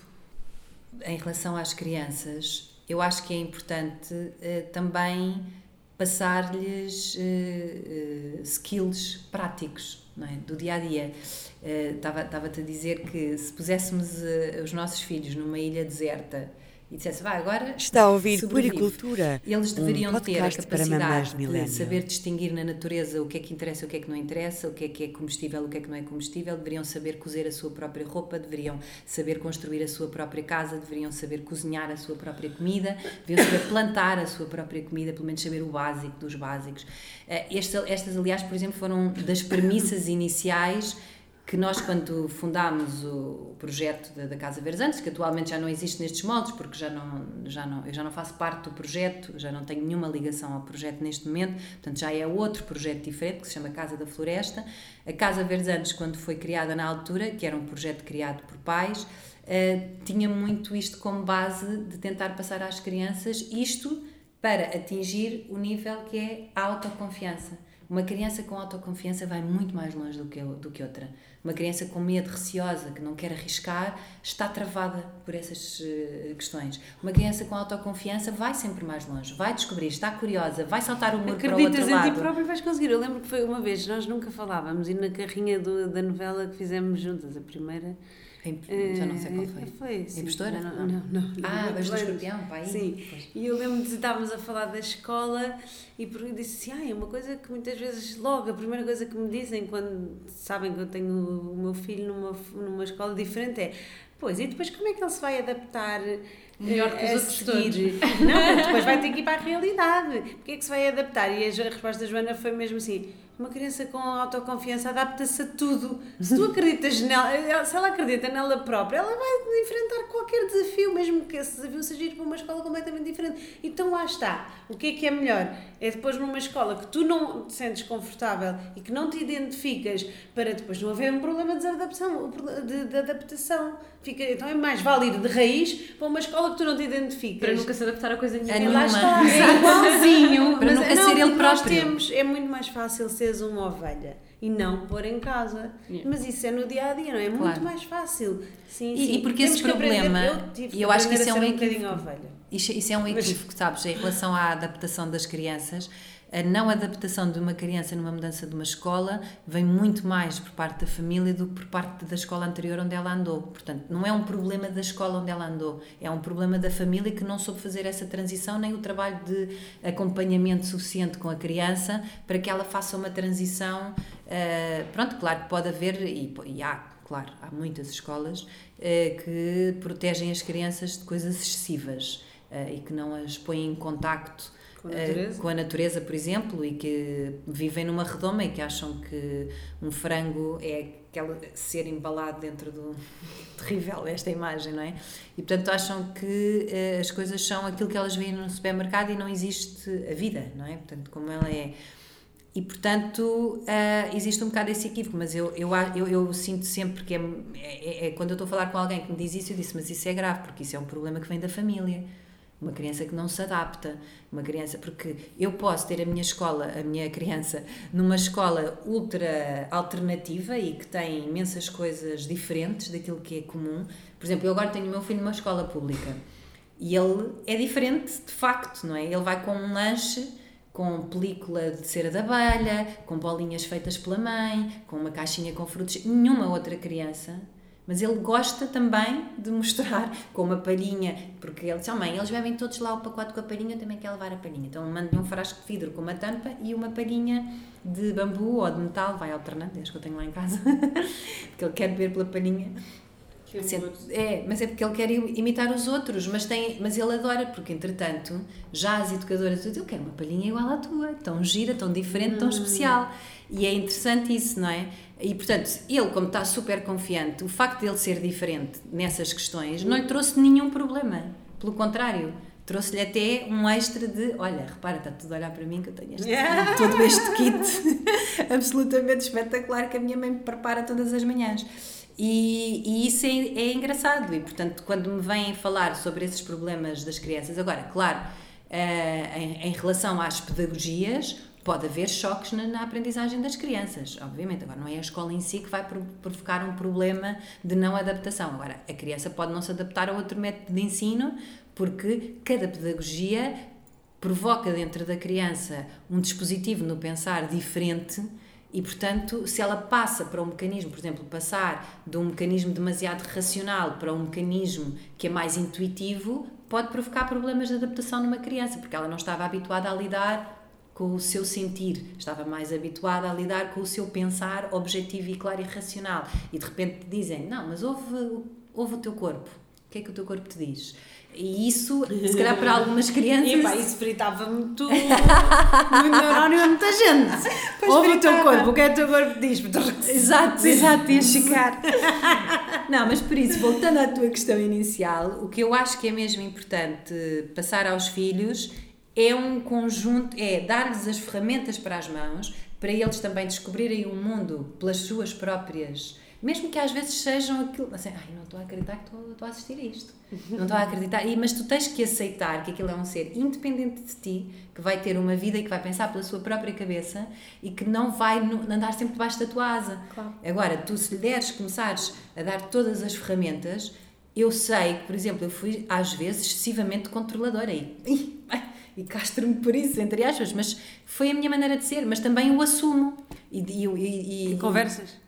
E converso mesmo com o meu filho mais velho, que já tem 18 anos, falo imensas vezes e ele diz: Oh mãe, tu dizias-me uma frase que era terrível, quer dizer, não tem jeito nenhum para isso. Ai, que horror! eu dizia isso! E eu sei como é que é possível. E eu evito imenso, evito imenso dizer isso ao Gustavo. Quando ele começa a fazer alguma coisa e eu assim, pá, oh, tu não tens jeito nenhum para isso, para lá, vai, agora vou fazer.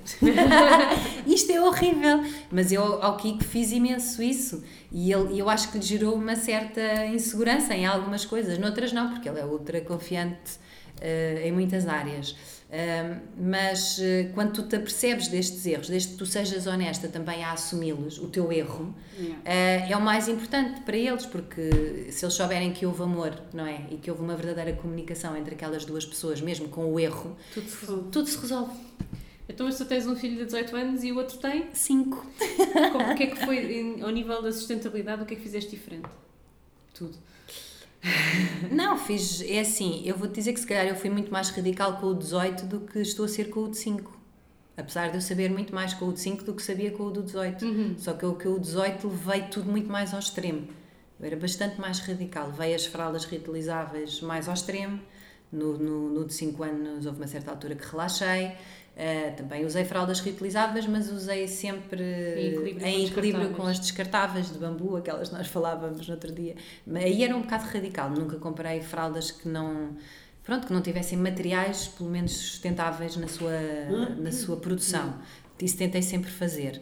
Ahm, mas, claro que, que tive que me adaptar. Agora, eu era, mesmo dentro dessa alternativa, que para mim já era quase má, não é? Quando eu pegava no, no, no descartável, eu era aquela mãe que, eu, por exemplo, eu viajei com o Gustavo com fraldas e eu usava três fraldas por dia, era o meu limite. Era, foi o que eu levei, contabilizado. Eu não comprei uma única fralda durante a viagem toda.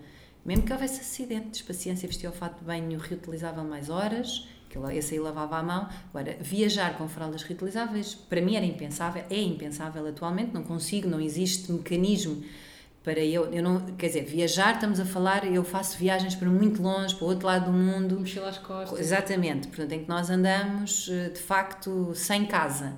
Agora, se eu for viajar para Sim, uma um casinha, a Londres ou é for outra para um. Airbnb com uma casa que tem máquina de lavar roupa, posso ponderar essa hipótese, evidentemente. Se calhar também não a ponderaria, mas eh, porque não. não... Ah, eu deixei, eu por acaso, em relação às fraldas, olha lá está, não somos perfeitas. eu no Duarte, no meu filho Tu tens dois filhos velho, com que idades? 8 e 2. 8 e 2. Eh, 18 e 5. Pronto, não, não querendo de forma alguma desmotivar, porque hoje em dia as fraldas reutilizáveis também são, São bastante diferentes, diferentes. Bem, são Ah, lá muito está, melhores, Os meus panos da cozinha no outro dia, a Jana, que giros que são, sabes o que é que isso eram? Eram fraldas. Aquelas de pano mesmo são um retângulo. Sim. Que eu tinha imensas com a molinha, depois as capas e mesmo as outras eu acho que foi isso que te dobrar matou também. batom. Eu acho que isso foi isso que te matou. Não, aquelas de. Mas isso há 8 do- anos. Há 8 anos. Já viste a diferença? E eu há 18, eu usei fraldas Sim, reutilizáveis. não, não, não, há mas já 18. havia, havia essas e havia umas que, que é a Popolis ou. Popi, que era uma, um pacote assim, eram muitas giras de pano, pano, que, com velcro, de cores muitas giras, vinham todas num, pa- numa caixa assim. Ah, tudo é, já sei quais são. Pronto, e depois tinhas que pôr as capas Sim. por cima. Pronto, espetáculo, e também comprei dessas muito mais... eh, À frente. eh, não, essas eram à frente, as outras que eram os quadradinhos de, de pano, pano. de cru, que são os ótimos panos Como era, frente, como, como era quando vocês eram crianças, não é? Pronto, mais ou menos, quase. quase. Ah, só que eu foi muito, muito, muito cansativo e eu dei por mim, já quase a dar o berro de cansaço e daquela turbilhão todo emocional, porque também tive uma cesariana e aquilo começou tudo assim um bocadinho de uma forma mais intensa do que eu estava à espera e dei por mim às quatro da manhã a estender fraldas e com, fraldas por todo o lado e pensei, "N- acabou-se. Porque eu acho que também para ser sustentável numa, na vida e na maternidade, tu também tens que mesmo que encontrar um equilíbrio. E o teu bem-estar é mesmo, mesmo, mesmo também importante, tal como é o do teu filho. Não é só o bem-estar do teu filho. Tu, se tu não, não estás bem, a coisa enrola-se toda e não, ninguém vai estar bem. E eu acho que no meu primeiro filho fiz isso, tipo, era o filho, vou dar o meu melhor e vou ser tudo aquilo que eu idealizei e quando dei por mim estava KO, KO e foi, foi difícil, estava mesmo, mesmo, mesmo arrebentada.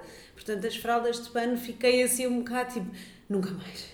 Pronto, também que faço opções, compro sempre essas as fraldas eh, com materiais mais biodegradáveis e materiais Claro. naturais, se me oferecerem, já oferecerem, oferecerem, já me aconteceu, oferecerem-me outras, eu não as vou deitar fora, uso. Mas, mas desta vez nem. Mas eu acho que as pessoas mas, podem- Mas também já percebi que há fraldas muito mais fáceis Muito de mais. usar. eu usei, eu usei umas utilizáveis. bastante mais fáceis, mas também pode-se estabelecer, por exemplo, eu comecei a ter um problema grave, eu durante o dia não tinha muito problema com as fraldas reutilizáveis, mas à noite não havia uma fralda que É. resistisse. Eu desisti da meu fralda. filho é ao contrário. O Ah, eu também é- usava à noite uma assim, E então eu pensei, usei acabou, acabou. À noite é uma descartável e durante o dia, como ele faz uns xixizitos e tal e não sei o quê, eu consigo perfeitamente lidar. Cada um tem que descobrir Mas o que é que sem culpas, eu desta vez minha filha sem culpa nenhuma, nem pus Ela à noite, ainda agora, ela não usa fraldas durante o dia, já, já usa cuecas e à noite usa uma fralda reutilizável. Portanto, eu dura. agora só estou a usar é fraldas reutilizáveis. E uso uma por dia quando ela não faz nada, porque como ela durante a noite é tão controlada, Uhum. às vezes usa a mesma duas noites. Porque para mim é duas Claro. noites contam um dia, portanto Claro. pode usar dois dias. Claro que exatamente. sim, claro que sim, ver? exatamente. Ah, então claro, tipo, eu faço a- lavo fraldas uma vez por semana, quer dizer, nem sequer Sim, tenho que claro, pensar não- no assunto, tenho fraldas suficientes. Sim, Pois, obviamente. eu também eu acho que se não tivesse ficado tão traumatizada, não, existem- não devia ter arranjado uma coisa assim intermédia. Não, e eu acho, eu acho que quem, quem se meter nessa aventura, entre aspas, não é nenhuma aventura, mas quem, quem decidir de facto tomar essa opção de, de usar as fraldas reutilizáveis, é importante estar bem informada antes de começar a usar. E porque isso pode- experimentar, isso- isso- experimentar. Porque isso pode provocar uma desistência demasiado rápida se ela e não, não uma- decidir. Eu depois vou procurar para pôr nos links, já que estou a mencionar isto, porque agora não me lembro do nome, mas há aí uma, uma senhora, uma mãe, que anda a fazer cabazes de fraldas, é que basicamente é tu dás duas das tuas, eu dou duas das minhas, são marcas diferentes, e ela faz um cabaz para uma nova mãe experimentar os vários tipos e Para ver qual é que se adapta melhor. qual é o tipo, ah, isso é com que ela se dá melhor, porque as Porque tu andares é, a comprar fraldas daqui, fraldas daquele outro e não sei o quê, de facto é muito Mas é, dispendioso. nós todas já não precisamos, damos ou vendemos em segunda mão. Ai, manda-me esse link, mistura, manda-me esse link. isso e depois Eu, manda. por acaso tenho as minhas todas Ai, eu, ai, eu, era as minhas já estão mesmo fora de... Só uma- vale a pena se só vale mais que um bebê. Exatamente, as minhas já passaram pelo menos por três, portanto já vai no terceiro. E, eu, e o Gustavo, mesmo portanto, 12, e meio, 12 anos e meio depois, que foi quando ele nasceu depois do Kiko, ainda usou fraldas do, do Do Kiko. irmão. Sim, ainda usou fraldas dele. Já não, quase não usou nenhumas, vou ser honesta. Sim, sim, sim. Porque depois, entretanto, havia fraldas Melhores. mu- muito melhores e muito mais práticas e que Claro. realmente se ajustaram ao corpo dele. Porque depois também existe isso, não é? Eh, eh, Aliás, a Kátia também estava a falar disso, não é? Eu tinha a minha filha com as pernas fininhas, ela estava a dizer isso. Há uns que têm as, as pernas muito gordas. Cada criança há, de se adaptar melhor a um formato e a uma marca. E, portanto, acho Sim, eu essa tenho ideia. uma amiga que experimentou genial. as minhas e possível. Aquilo nunca corria bem, fugas todos os dias. Pá, experimentou umas até de uma marca portuguesa secundária, não é? Daquelas que uma pessoa diz- Nem quando sabe que existe. Ah, diz-me lá três marcas de fraldas, eu nunca me lembro daquela, sabes? Claro, claro. E, e ela depois foi experimentar e que perfeito, nunca mais teve problemas. Pronto. Portanto, eu acho que é muito importante experimentar e isso é um dos Isso conselhos era que eu uma dou ótima sempre. ideia de abrir um, um sítio onde tu pudesses ter Uma biblioteca de fraldas. uma biblioteca de fraldas reutilizáveis para tu ires experimentando Eu e, acho receberes formação lá. Isso que é, uma das coisas que eu gosto sempre de dizer às pessoas. porque Há muitas, muitas vezes acontece, principalmente as que têm o podcast, perguntarem-me ah, qual é que é o enxoval minimalista, ou seja, o que é que é mesmo preciso comprar Giro, na preparação de um bebê. Perguntam-me isto mesmo pá, todas as semanas. E eu costumo sempre dizer, comprar o mínimo possível e conhecer o bebê primeiro. Claro. Porque, por exemplo, a minha filha nunca gostou de usar chup- chupeta. Para que é que eu ia gastar dinheiro a comprar chupetas? Claro, para quê? Não é? Yeah. A minha filha nunca bebeu um biberão. Sim, para que é que ias comprar biberões? Nunca Claro. biberão. Eu tinha um biberão que me foi oferecido Eu, fui, por eu era marca. assim. Eu tive dois Nunca sempre usámos. que me ofereceram também. E, não, e o, o Zé eh, usou. eh, nem que seja água, não sei o que, durante imenso tempo. Ele à noite bebe água no biberon. A Aurora Deve com seis meses mamar. bebia no copo. A sério. Opa, mas à mas é ele, ele quando acorda à meia-da-noite, eh, quer Bebe beber sozinho. água. Não, não, não bebe sozinho, mas como está deitado, bebe o biberon. Pronto, Sim. whatever, mas.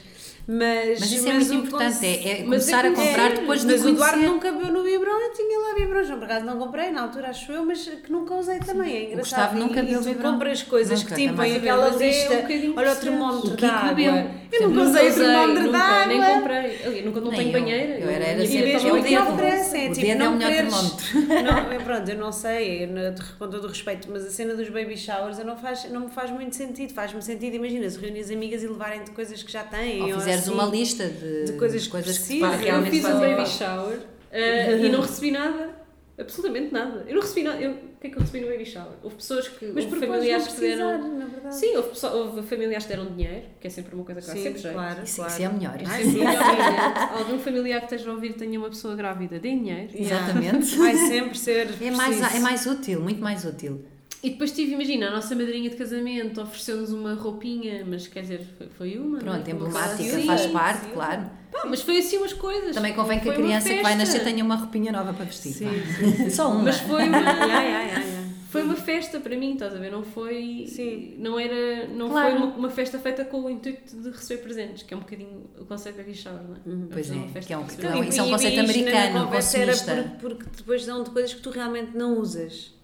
Podem-te sim, dar sim, coisas que tu realmente não usas. A coisa É um dos, por exemplo, é é, é o espetacular. meu, a minha eco-ansiedade dispara, os meus níveis de eco-ansiedade disparam sempre que há uma festa de anos. E o Natal? E o Natal, ui, o Natal, meu Deus, vou ficar louca. Já estou a Tá, ficar, eu já estou em louca neste momento. Ai, Mas acho que estou a conseguir dominar algumas pessoas da família Eu acho que e o tentar. fundamental é falarmos sobre, sobre isto sem ser em Exatamente. cima do Natal. Claro, sim. Nós, eu falo sempre do Natal. mas há coisas também É. falas, falas e depois. Sim, é igual. Que eu, eu não quero. Eu também não quero, também não quero. acontece eu não quero entrar coisas. Eu para já acho, ainda acho que Os miúdos, eu connosco, eu já não recebo nada. Acho eu, há anos que não O recebo quê? De nada adultos? Eu também já disse, eu não quero prendas. É, é, pronto, é às crianças e vamos selecionar o que é que de facto lhes vamos dar. Pronto, é, Mas eu eles- consegui, eh, como a Aurora nasceu e eu já tinha estas manias, Ótimas. não é? Foi um bocadinho mais fácil, porque eu comecei logo antes dela nascer, não oferecemos nada, a única coisa que eu deixei a minha família oferecer foi o carrinho, que toda a gente contribuiu e pagaram todos juntos. Pronto. De resto, E é foi. Não, nós temos tudo, não precisamos de nada. Ai, não sei, não. E, mano, não. e depois o, o que eu dizia mais fazer, atenção, vocês me derem alguma coisa que eu não quero, eu vou-me desfazer da coisa. Porque a Claro. partir do momento em que ela é minha, eu posso fazer com ela o que eu quiser. Depois não quer cá, ai, nunca vi uma fotografia da menina com o babete que eu ofereci no Natal. Ah, exato. Exatamente. Acho muito bem. Acho espetacular. Tive Não, ter mas essa conversa, porque a certa a altura. quantidade de coisas inúteis que nós recebemos Sim, é assustador. É assustador. E pronto, e depois às vezes sem sentido nenhum, não é? Sem sentido prático. De, de- de se calhar quem comprou nem pensou no, no lado prático daquele objeto quando estava a oferecer, pensou, ai que fofinho. Pá, mas mais uma vez é isso, é que te- fazem-te acreditar que, que é tudo necessário, extremamente necessário. Sim, isso é outro problema. Eu claro. fiz, o curso pré, fiz, o curso, fiz um curso pré-parto e gostei muito de fazer o curso, no, no, no geral, mas uma das coisas que me chocou foi a questão de sempre que alguém perguntava é mesmo preciso comprar não sei o quê? Era tudo preciso. Tudo era preciso. Que disparate. E eu lembro-me de perguntar. Ah, e outra, outra que eu nunca me vou esquecer foi uma aula em que eu pus a mão no ar, estávamos a falar da muda da fralda e depois toda a gente fez a muda da fralda, aquele no, no, no nenuco, não é? Aquelas coisas. Um clássico. E, e eu depois pus a mão no ar e perguntei se eles tinham opções de fraldas reutilizáveis para nós vermos. E a, e a professora, a professora que era enfermeira, acho eu, acho que era uma enfermeira, nunca estar aqui a dar erros, respondeu: Ah, não se meta nisso, vai desistir numa semana. Ah, isso é Isto porque não fizeste no centro me pré e pós-parto, pois não? não me ah, nada. porque elas Foi- onde eu fiz e elas tinham já há Mas 5 isto foi a anos. resposta que me deram Ela- há 3 anos, portanto, há Pois, em 2016. Disparate. Não, mas sei- elas no centro pré e pós-parto, por acaso. que no mesmo sítio onde eu fiz, fosse hoje, já não iam dar esta resposta. Pois não, claro. Mas, é, passaram 3 mas anos. eu fiz há 5 anos. Para, Sim, mas é um o centro pré-parto e pós-parto, quer dizer, já é uma coisa um bocado avançada. é bastante avançado. Eles eh, já, fiz, já faziam, quando faziam a, a muda da fralda, era com uma fralda reutilizável, que era Pois, mesmo sim. para teres a certeza que se te calhasse, calhasse aquele bichinho na mão eh, que, que ias Olha uma conseguir. coisa, ah, portanto, o mais velho é o teu ah, Kiko, Kiko, Francisco. com 18 anos, portanto, há uma vida atrás. Exato. Lembras-te da gravidez e do parto? Perfeitamente, claro. Lembro-me de tudo. Não te esqueceste de nada? Nada. A minha avó diz que não se lembra de nada. Eu Tem três filhos diz que não se lembra de nada. lembro-me perfeitamente. Lembro perfeitamente. O parto do Kiko foi menos fácil a recuperação do que o do Gustavo, isto em comparação, não é? Adorei estar grávida das duas vezes, portanto foram duas gravidezes absolutamente maravilhosas, mágicas e ótimas. Portanto, em que eu me senti a rainha, portanto, com o sol na barriga, portanto, Também me senti Senti-me com o sol na barriga e que toda a gente olhava para mim, que eu era um ser iluminado, que ia levitar pela rua. Ah, portanto, tive essa sorte da gravidez me ter passado dessa maneira suave e boa. E o- os dois partos foram dois partos eh, vaginais. Ah, o parto do Kiko foi um bocadinho mais complicado, ele também era bastante maior, era já um- eu deixei mesmo a gravidez ir até ao limite, apesar de me estarem a assustar desde as 38 semanas a dizer que eu tinha que fazer uma cesariana porque tinha um bebê com uma cabeça muito grande. E eu perguntei, mas, eh, mas há alguém que esteja em risco? Eu, o bebê, eh, preciso de saber se há alguém que está de facto em risco para eu ponderar essa hipótese. Quer dizer, neste momento ainda não há ninguém em risco, mas eh, pode vir a estar.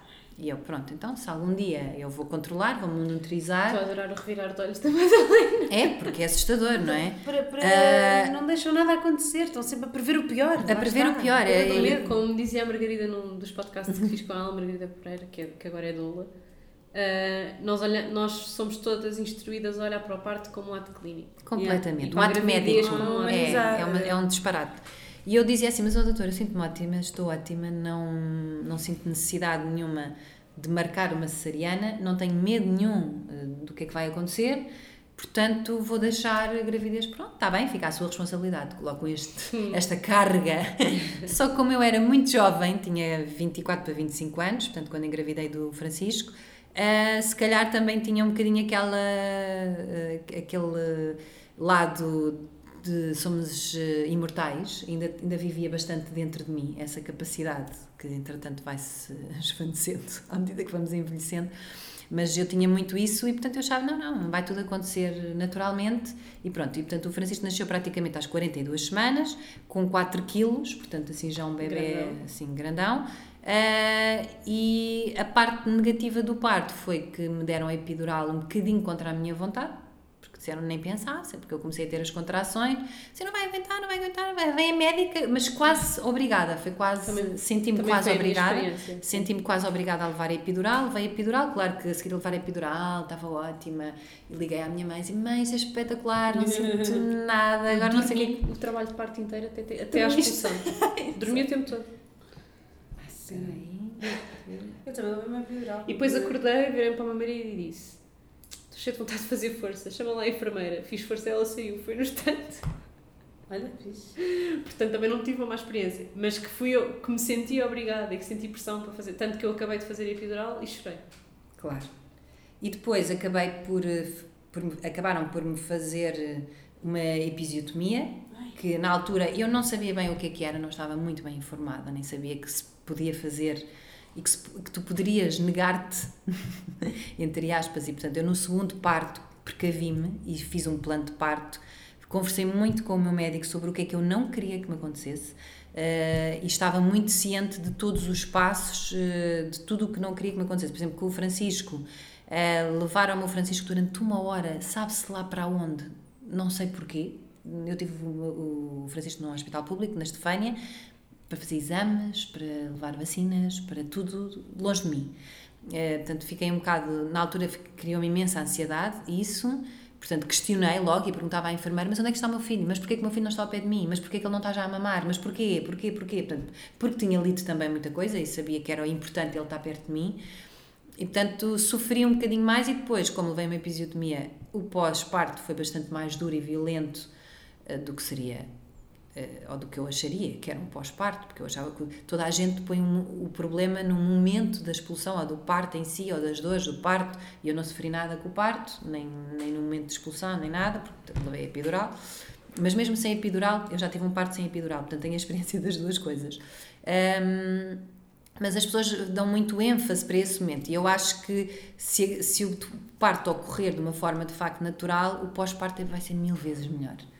Ah, claro, depende de pessoa para pessoa e há eu pessoas... acho que o pós-parto é o grande desafio. É o grande desafio. O parto é, é que o parto passa. O parto passa, exato. O pós-parto tens que- O pós-parto demora. não é só Honestamente, isso. Mas eu não concordo. Não concordo. Desculpem lá.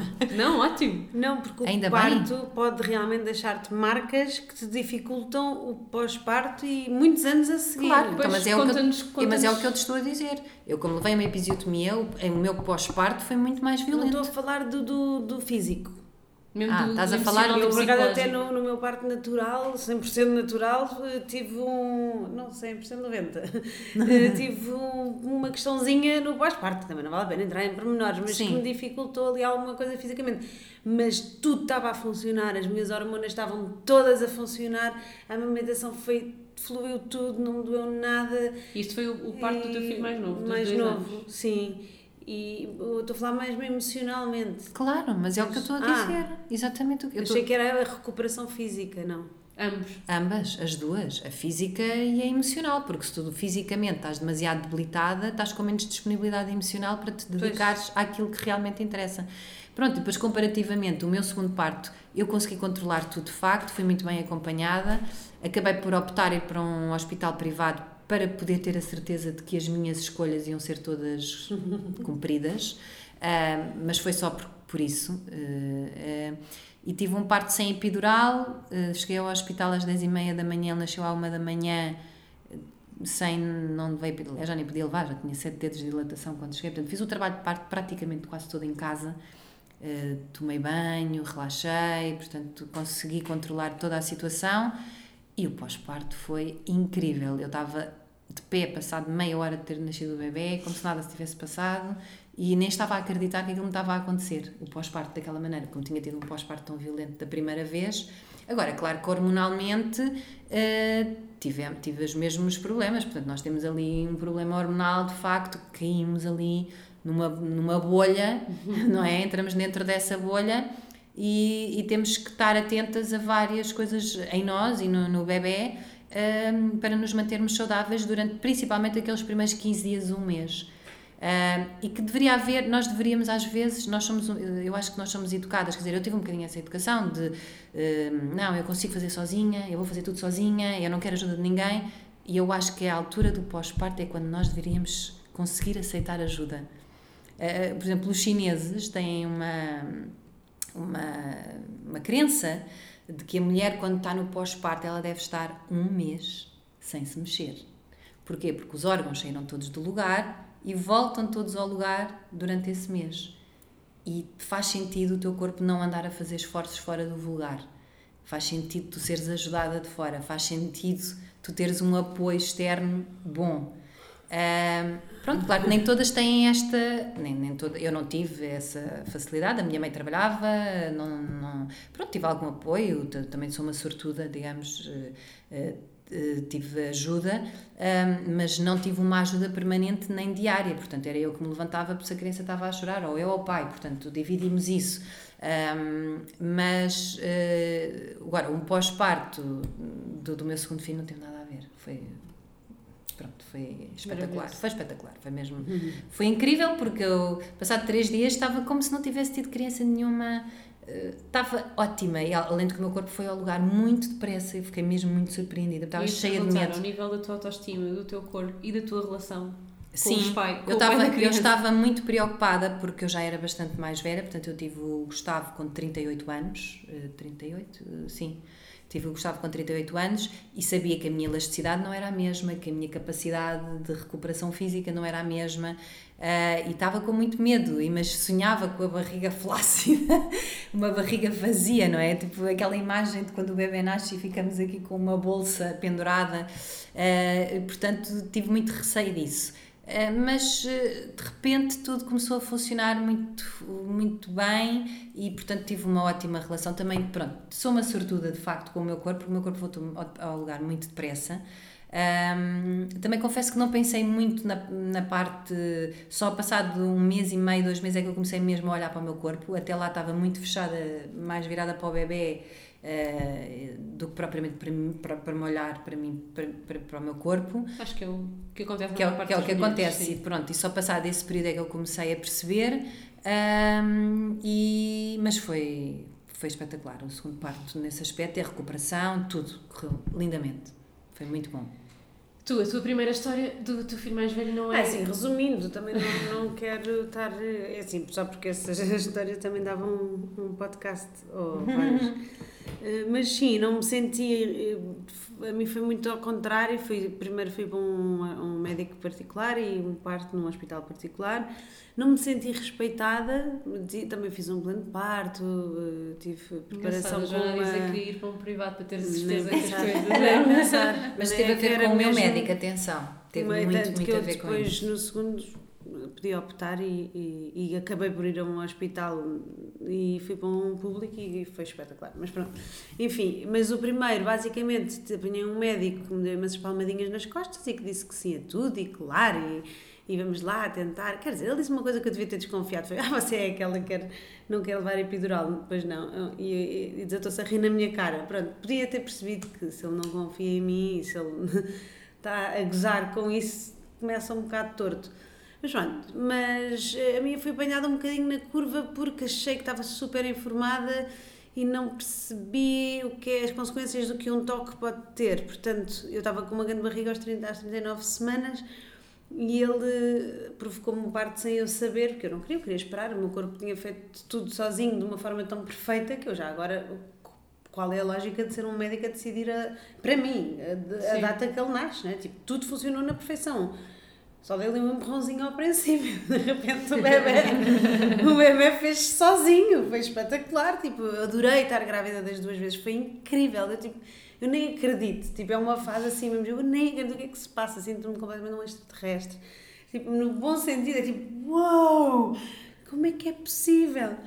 Pronto, então estava super confiante, tipo, não pode ser difícil ele sair. Estás a pensar é fazer outro? Não. Estás a mandar umas para nada, não, não, não, não, não, estou não estou mesmo de todo, estou super feliz assim, não, não está mesmo nos meus planos ter mais filhos.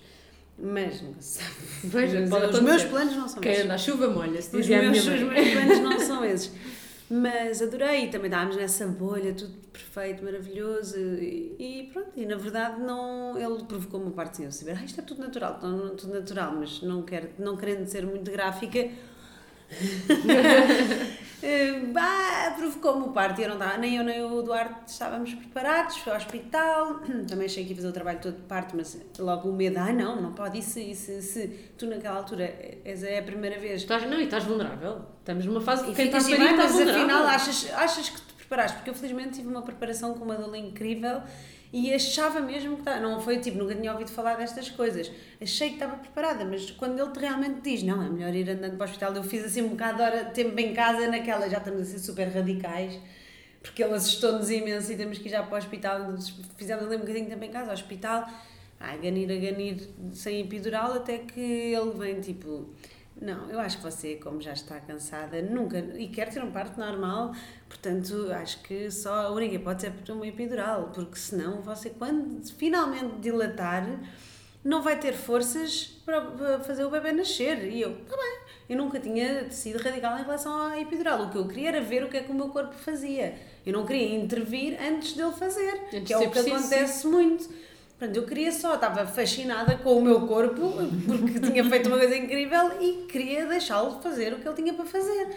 Não queria estar tipo a pará-lo, tipo, a de intervir. Pronto, estava mesmo, foi, não foi nada agradável aquelas as horas sem epidural no hospital. Está bem, pronto, bora lá, na boa. E depois de, a epidural é tipo, está-se bem, posso ficar aqui mais um dia inteiro na boa, porque não sei porquê. Estar muitas horas em trabalho de parto já não é normal, tipo, de repente já não pode ser, tens que, tem que ser tudo assim a bombar. Pronto, eu estava pronta para ficar lá o tempo que fosse preciso e de repente, eis não quando, oh, o bebê está em perigo, e nanará, Sariana, e uns coisas à volta. Sei que o meu filho nasceu com o teste a pegar nota máxima, estava ótimo e eu acho que ele nunca teve em perigo. Esta é a minha sensação. E que aquela. E depois só que o senhor tinha uma conferência no dia seguinte, fora do, de Lisboa. Portanto, eu senti-me bastante enganada e aquele ato da cesariana para mim foi muito traumatizante. Senti mesmo quase como uma violação. Eu ia dizer, isso é uma autêntica Foi, violação. mas foi, eu, eu já disse isto antes e acho que há muita gente não percebe que, ai, por amor de Deus, o bebê está bem, tu estás bem, mas não, é Não, tão não- assim. não é bem claro assim. que ele está bem e que eu estou bem, sim. E, era, e hoje em um dia eu trauma. acredito que nós vivemos o que tínhamos que viver, não há ses, mas naquela altura não deixou de ser super traumatizante. Não me senti respeitada, não me senti mulher, não me senti capaz, senti que falhei senti que não era capaz de fazer aquilo. Foi uma desilusão enorme. Eh, Mas isso tem a ver com muitas coisas que eu se calhar tinha que trabalhar e foi uma oportunidade de abrir essa, essa Não, e é caixinha importantíssimo Pandora. partilhares essa experiência, porque há de haver com certeza muitas mulheres Ah, que, que também já foram enganadas, infelizmente milhares e milhões delas, que também já foram enganadas dessa maneira e que se calhar ainda não Ah, viram e- a coisa e- dessa e, perspectiva. na verdade não foi muito para mim na altura, no pós, o não ter essa. Se calhar muitas pessoas querendo ajudar relativizavam. Assim, Mas pronto, tu e o bebê bem. E não senti Não, tipo. pois. A pá, compreensão, a a compaixão, compreensão. a Então senti-me empatia. super sozinha. Sim. Mesmo, senti-me super sozinha. Porque, É uma tipo, estava desinformação a sentir uma coletiva. coisa gigante. Olha, é para isso que serve este podcast. Yeah. Exatamente. Estás, Eu estava a sentir estás outra vez numa missão sem saberes, gigante. Exatamente. Para com isso, que senão eu calmo já. Pronto, gostava de, de- Na altura foi, era, foi muito intenso, sabes? Então não estava a conseguir gerir. Seres mãe pela primeira vez, não sabes o que é que estás a fazer. Eu não tenho mãe, porque Não, não, e tinha teres- propriamente aquela coisa do agarrar-me à mãe para me ajudar a ser mãe. E depois tens E um monte de profissionais uma- a mexerem no teu corpo como se não fosse teu, não é? Ah, e a operarem esquece. o teu corpo como se Sim, não fosse esquece. teu. É, Eu acho, que, isso- eu acho que eu não conheço nenhuma mãe com quem já partilhei experiência de parto, não conheço nenhuma mãe que não tenha tido uma experiência, um contacto com um mau médico, com. Quer dizer, que. que- Ou com uma enfermeira, em- mas não Ou com uma enfermeira, ou ou uma- sim, com alguém que não coisa. soube respeitar o momento que ela estava a vivenciar, seja no momento da gravidez, seja no momento do parto. Há sempre alguém que nos diz um disparate tal. eh, um- Qualquer coisa, Qualquer sim. coisa desproporcionada da realidade nos e que faz- tem que ser dita, ou Mas seja, é que que é portanto é o esse que teu tu podcast é sentes. maravilhoso. O E- principal É, mas é que as pessoas não se ouvem, esse é o problema. em Quando eu te disse há bocado, que, ou sabes ouvir o teu corpo, É que não há Começa essa aí, preocupação. começa em criança, há começa a em preocupação criança. de não correr riscos, há a preocupação E não, e há de despachar questão. o serviço no hospital Exatamente. privado. É que Ah, essa é a preocupação, não é a Claro. preocupação o que é que a mãe sente, ou o que é que vai ser melhor para a saúde da mãe e do Mas bebê. eu tenho essa plena consciência. Eu tive num hospital privado, aliás, eu era para ter num hospital público. O Gustavo, como tu sabes, eu, eu, eu era para ter um parto na água em Setúbal. Fiz o curso todo de parto na água e duas semanas antes do Gustavo nascer, o, o curso foi proibido pela Ordem dos Médicos, por interesses. Portanto, eu não, não, não estava nada. Agora, eu fui acompanhada por um médico no privado, que adoro, amo de paixão, eh, e, e que é um médico e que é um médico que tem um, que se por acaso acompanha imensas amigas minhas e que ele tem, ele dizia mesmo, eu quando estava a ter o, o parto ele dizia assim, isto na água é que era porque eu, eu tive sem epidural, não é? Mas na água teria sido provavelmente delicioso. Ele dizia, isto na água é que era. Mas tu depois do segundo já tiveste um parto. Estavas a dizer Epá, quase e depois 100%. fiquei um bocado traumatizada enquanto no primeiro não me fazia sentido nenhum ter um filho em casa, no segundo só me fazia sentido. Tinha mesmo medo era de ir ao hospital. Querias controlar tudo, passaste para uma. Não, não, não, eu não queria controlar nada, eu só queria sentir-me confortável e sentir-me respeitada. E o, o único sítio onde se reuniam as condições para isso acontecer era estar bem acompanhada, com a parteira e com, uma com a mesma doula que eu confiava 100%. E fiz um trabalho muito grande, com, tanto com a parteira que também fazia outro tipo de, coisas, tipo rebirth e não sei o quê. Tratei muitas coisas também dos meus medos e das expectativas e, de, e do, dessa parte do eu consigo, porque depois te pus uma pressão tão grande. Eu quero viver isto, eu queria viver um parto como fazem todos os animais, não sei porquê. Fazia, para mim, como mulher, era mesmo importante, mas depois também não queria criar muitas expectativas para se não acontecesse, não me ir abaixo outra vez, não é? Sim, não ser Então fiz um trabalho pessoal bastante grande para, para, para, para acreditar ou para não haver bloqueios para que isso acontecesse. E reuni-me das pessoas que eu me sentia confiante e das condições que eu, que eu achava mesmo que iam ser as propícias de um sítio muito mais privado, recolhimento dos animais, fogem para um sítio escuro sozinhos para parir, porque é que nós estamos com cada de 5 em 5 minutos entra uma pessoa diferente e enfia-te a mão. Pá, desculpa, não faz sentido, não faz sentido nenhum. E tens luzes As apontadas as teto, violentíssimas, é. Há condições que, que deviam ser eh, respeitadas, pronto. Então, resolvi ter o filho em casa, sempre com a abertura de se eu não me sentir desconfortável, se eu não me sentir confortável em algum minuto, vamos para o hospital sem problemas nenhums. E também já tinha uma médica bastante eh, porreira e muito mais que eu confiava bastante mais e que eu sabia que tinha muito mais atenção em respeitar os tempos da mulher e que fazia, não, só fazia uma maçarana mesmo se fosse preciso e que, e que eram, pronto, no hospital com ela tenho a certeza que era, também tinha sido uma experiência muito diferente, mas tinha eh, decidido ter em casa. Pronto, e depois foi incrível, tinha uma piscina, foi uma, um- uma vivência incrível entre mim e o meu marido, barra namorado, não sei como é que se diz, e, e elas, que é a parteira e a doula, foi maravilhoso, eu acho que eu realmente tenho um trabalho de parte lento, pronto, foi intenso, a certa altura já de estar na piscina a pensar, façam uma cesariana, naquele momento de desespero.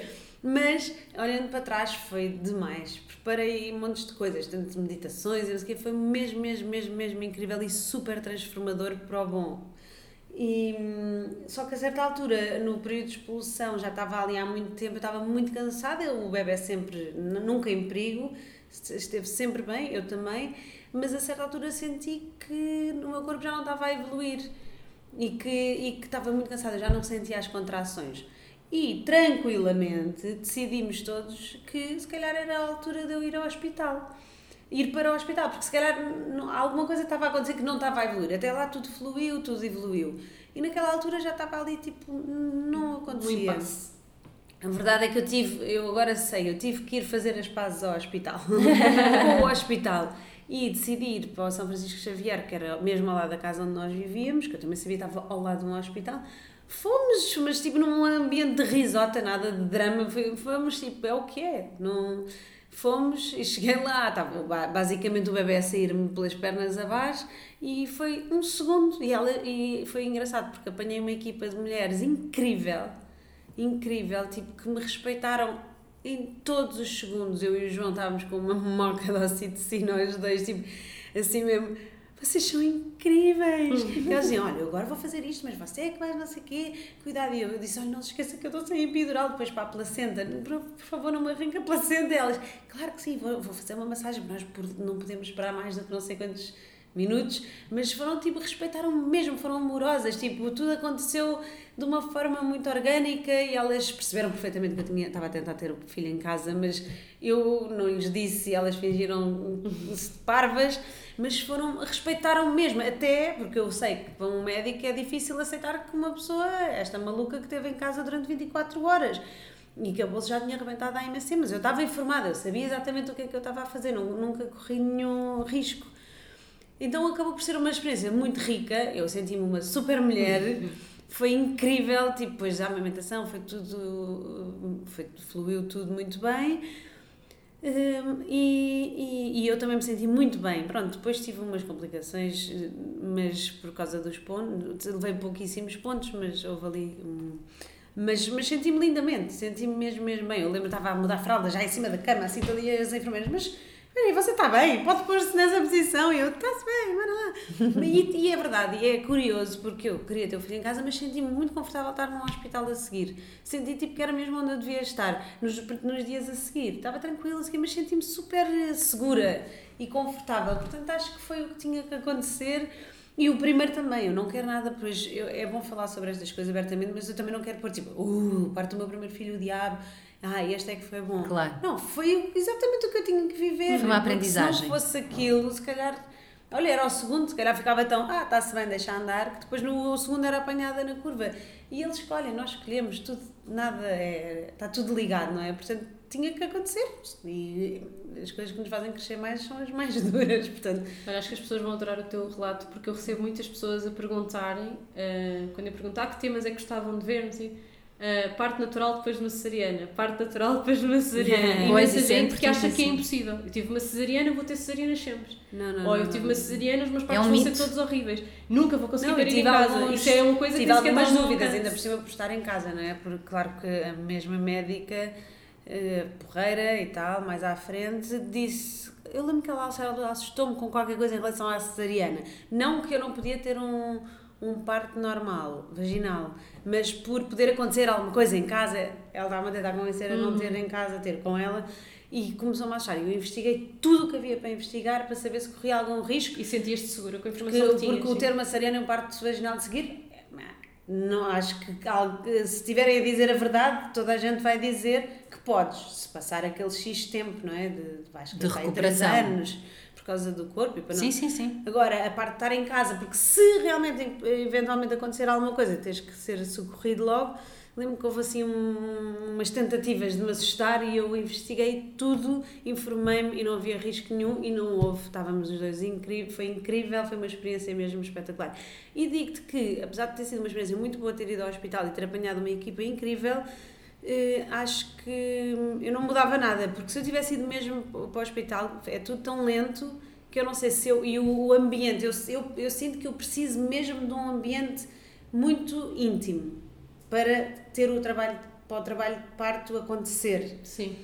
Eh, e eu acho que se eu tivesse ido para o hospital, por mais fixe ou mais incrível que fosse o médico, eu acho que o meu corpo tinha-se retraído mais e tinha sido mais difícil e se calhar acabava de outra forma. Devia haver mais projetos como um que se está a desenvolver, penso que em Porto Alegre, não sei bem onde é que é que é, uma, que é mesmo uma casa dedicada à, à mulher. É uma casa de é partos, há meio montes de países, Portanto, há não... casas de partos, está tudo escondido. As máquinas estão escondidas atrás de, de, de, cortininhas, tipo, o ambiente é familiar, claro. intimista. Não é médico, não é instrumentalizado. As luzes são baixinhas, podes pôr a tua música, estás num ambiente caseiro, mas se acontecer alguma coisa está ali. Não, e, e, é, e é dado tempo à mulher para ela optar por o que ela quer, o tempo que ela ah, quiser. Acho que a primeira vez a saltar em cima de uma bola, olha, passavam na, na, porta e riam-se, estás a ver? Tipo, é quase que tipo, a energia à tua volta está toda tipo. Está tudo, está tudo esta, trocado. Esta maluca. Deixa, Acha que vai ter um quase tipo a rirem-se de te verem a ganir. Mas qual é? Isto é falta de respeito total. Sim. Nem que seja pela minha escolha, mesmo que fosse disparatada. Claro. Respeita. E, e, e, como é que pessoas estão a fazer partes? Não, e não é só isso, é um, isso é um desligar total do corpo da mulher, porque o nosso corpo foi concebido para parir Yeah. A Não minha é? doula Pronto. dizia que as dores incríveis que eu tive nesse primeiro parto, de, durante, e quando não estava com a epidural, que eram mais de frustração do que, do que as dores propriamente do parto. Eu tive um segundo, sei que as dores são super intensas, mas, mas é diferente. Quando tu sentes que estás. ah, Aquilo Claro. é, é uma dor boa, porque vai nascer uma criança, porque Claro o teu corpo está-se a abrir para uma experiência. Não é só intensa. isso, é o que acontece, quer dizer, eu como tive o processo todo sem epidural e portanto posso dizer por conhecimento, é que quando tu pensas, ah, eu não aguento mais esta dor, é quando o bebê vai nascer. É, é aquele momento em que de repente, uh, é agora. Mas a dor que é tu uma sentes lim- é a dor que tu tens que sentir, É, porque essa é, estás, É um- a- estás-te é um a caminho, transformar, é vais um ser caminho. mãe. É uma, tu como é que tu queres ser mãe, que é uma experiência avassaladora para o bom e também para algumas coisas menos eh, fáceis, mas como é que tu queres ser mãe, que é, é- é- muda tudo de uma forma fácil? Tipo, não A é? Tipo, mudança é difícil É. por definição. Claro. não, e Claro. o corpo dói-te, se calhar há pessoas que nem sentem as contrações, Eh, para mim é intenso, mas eu acho assim que é o corpo também a preparar-te Sim, exatamente. e, e essa mudança. Até para essa poderes minimizar outras coisas mais à frente, que se calhar eh, depois para ti são um Ai, grande dá-te drama. e- calo. Dá-te Dá-te calo, Bem, Eu exatamente. senti uma super mulher a seguir. Não, a mim também me e aconteceu uma foi coisa. girando no casal também. O João estava tipo, uau. Uau, és incrível. yeah. Sei porque ele estava assim. E estava, não tive drogas nenhumas, não é? Tipo, não houve epidural, não ocitocina, nada, nem em casa, não é? Eu- Eu estava tipo assim, com imensas dores, mas sempre assim com um sorriso, tipo, porque eu estava a tentar também E pensar nisto tudo, porque não é muito fácil, tipo, é uma dor boa, é uma- uma onda do mar. mas foi giro, foi giro e sinto que foi bom para nós também como casal. Espetacular. A mim aconteceu é uma uma coisa muito engraçada, porque o Gustavo nasceu ligeiramente antes do. ah, Ligeiramente, não é nada, nasceu às 38 semanas, que para muita gente é o tempo normal, que foi. hum, eu fui almoçar com a minha irmã, que estava já em trabalho de parto, uma curiosidade, mas ela estava quase com uma. um- ela estava com um, quase um mês de diferença, de, de, de quatro semanas de diferença da, da- da minha gravidez. Fui almoçar com ela e entrei em trabalho de parto. Portanto, tivemos bebê no mesmo dia, no mesmo muito hospital, quase à mesma hora, com uma hora e pouco de diferença, que foi o médico que teve que atender e depois Muito atender outra. Ou seja, esta coisa das mulheres se juntarem e a energia fluir e de repente acontecer, aquela coisa de, ah, se calhar a lua influi, há qualquer coisa que influi de certeza, porque foi, foi muito incrível isso. E o, o marido dela nem estava a acreditar da minha irmã, nem estava não, tu não estás nada com contrações, porque ela começou a ter uma e eu tinha outra. Ela tinha uma contração e eu tinha outra contração. E aquilo parecia quase encenado, parecia uma encenação. E o médico, depois ela já tinha marcado com o médico e eu, olha, vou eu também, vem a família toda. E foi muito engraçado esse lado. Depois eu acabei, nós acabámos por ainda voltar para casa e, fiz, e fazer o trabalho de parto quase todo em casa, que também, como a Madalena, depois acabou por ir para o hospital. Mas eh, eu acho que o trabalho de parto nós devemos confiar em nós próprios e fazê-lo o máximo tempo possível em casa. Yeah. Claro, estarmos bem informadas, atenção, é muito importante estarmos bem informadas. Olha, honestamente, eu da primeira vez estava bem informada e não. Acho que é confiar. Acho estar informada e confiar que Não, não tiver que acontecer. estarmos bem informadas para estarmos em casa e confiarmos Ah, em nós sim. próprias, é isso que eu estou a dizer, não, não estares em casa... Outra vez autoconfiança. E a primeira Outra vez vez é autoconfiança. difícil. E se calhar o que me faltava mesmo era muita autoconfiança, é um facto. Pois, pode ser. Foi uma E evolução. atraí aquela pessoa também, não é por acaso. Eu atraí aquele médico. Que é Sim, fazer? mas olha que também é difícil, são tantas... Era o que eu estava a dizer, são tantas mulheres que atraem esses médicos, eh, é uma escola. Sim, não há é uma essa escola a verdade que é que há instalada. muitos. A verdade é que há muitos. É isso, não foste só tu que atraíste, houve muita não, gente. não, não com castigo, mas porque eu tinha que aprender. Sim, mas o, o problema é que de facto esse paradigma do, Não do parto instrumentalizado E tem que mudar. gente tem cesarianas programadas e não tem problema nenhum. E que para elas não, não há. Sim, sim. Até há mulheres que decidem, mas o problema é Yeah. quando uma mulher decide, já está a trabalhar com a sua autoconfiança. Está a Pois. tomar uma decisão e está a ser respeitada. Exatamente. É sim, completamente sim. É diferente. Sim. é Olha, muito obrigada. Não sei se querem partilhar mais alguma coisa ou deixar algum conselho final. Eu já sei quais são os conselhos. Já demos vários. Pensar, autoconfiança. Yeah. Pensar muito e ter autoconfiança e Exatamente. trabalhar a autoconfiança. Exatamente. E não sermos muito duros connosco próprios também. Tipo, se pensarmos, não é? Se pensarmos, temos que ser um bocadinho mais. Mas se pensarmos, depois também respeitarmos que ninguém é perfeito. Não Sim, sermos tudo bem. felizes, sermos felizes no- em cada momento e estar Isso, presente. A nossa, a nossa felicidade individual pode contribuir muito e contribui Eu muito. acho que esse é o foco. Esse é um grande ensinamento. Olha, muito obrigada. Uh, acho que foi uma excelente abertura da nova temporada do Pericultura. Vai ser muito inspirador. Uh, estão aqui a pavimentar o caminho para outras mães. Obrigada a nós. Obrigada. Sim, espero que sim. e até à próxima. Até à Beijinhos. próxima. Muito obrigada por estares desse lado. Se gostaste desta conversa, não te esqueças de subscrever o Puericultura, um podcast para mamães millennial. Podes encontrar todos os episódios nas plataformas onde costumas ouvir podcasts: Spotify, SoundCloud, Apple Podcasts, entre outras. Não te esqueças de deixar críticas e comentários na tua app favorita e de partilhar este episódio nas redes sociais. Só assim conseguiremos chegar a mais pessoas. Encontramos-nos todos os dias no Instagram, Joana Guerra Tadeu, e aqui na próxima semana. Até já!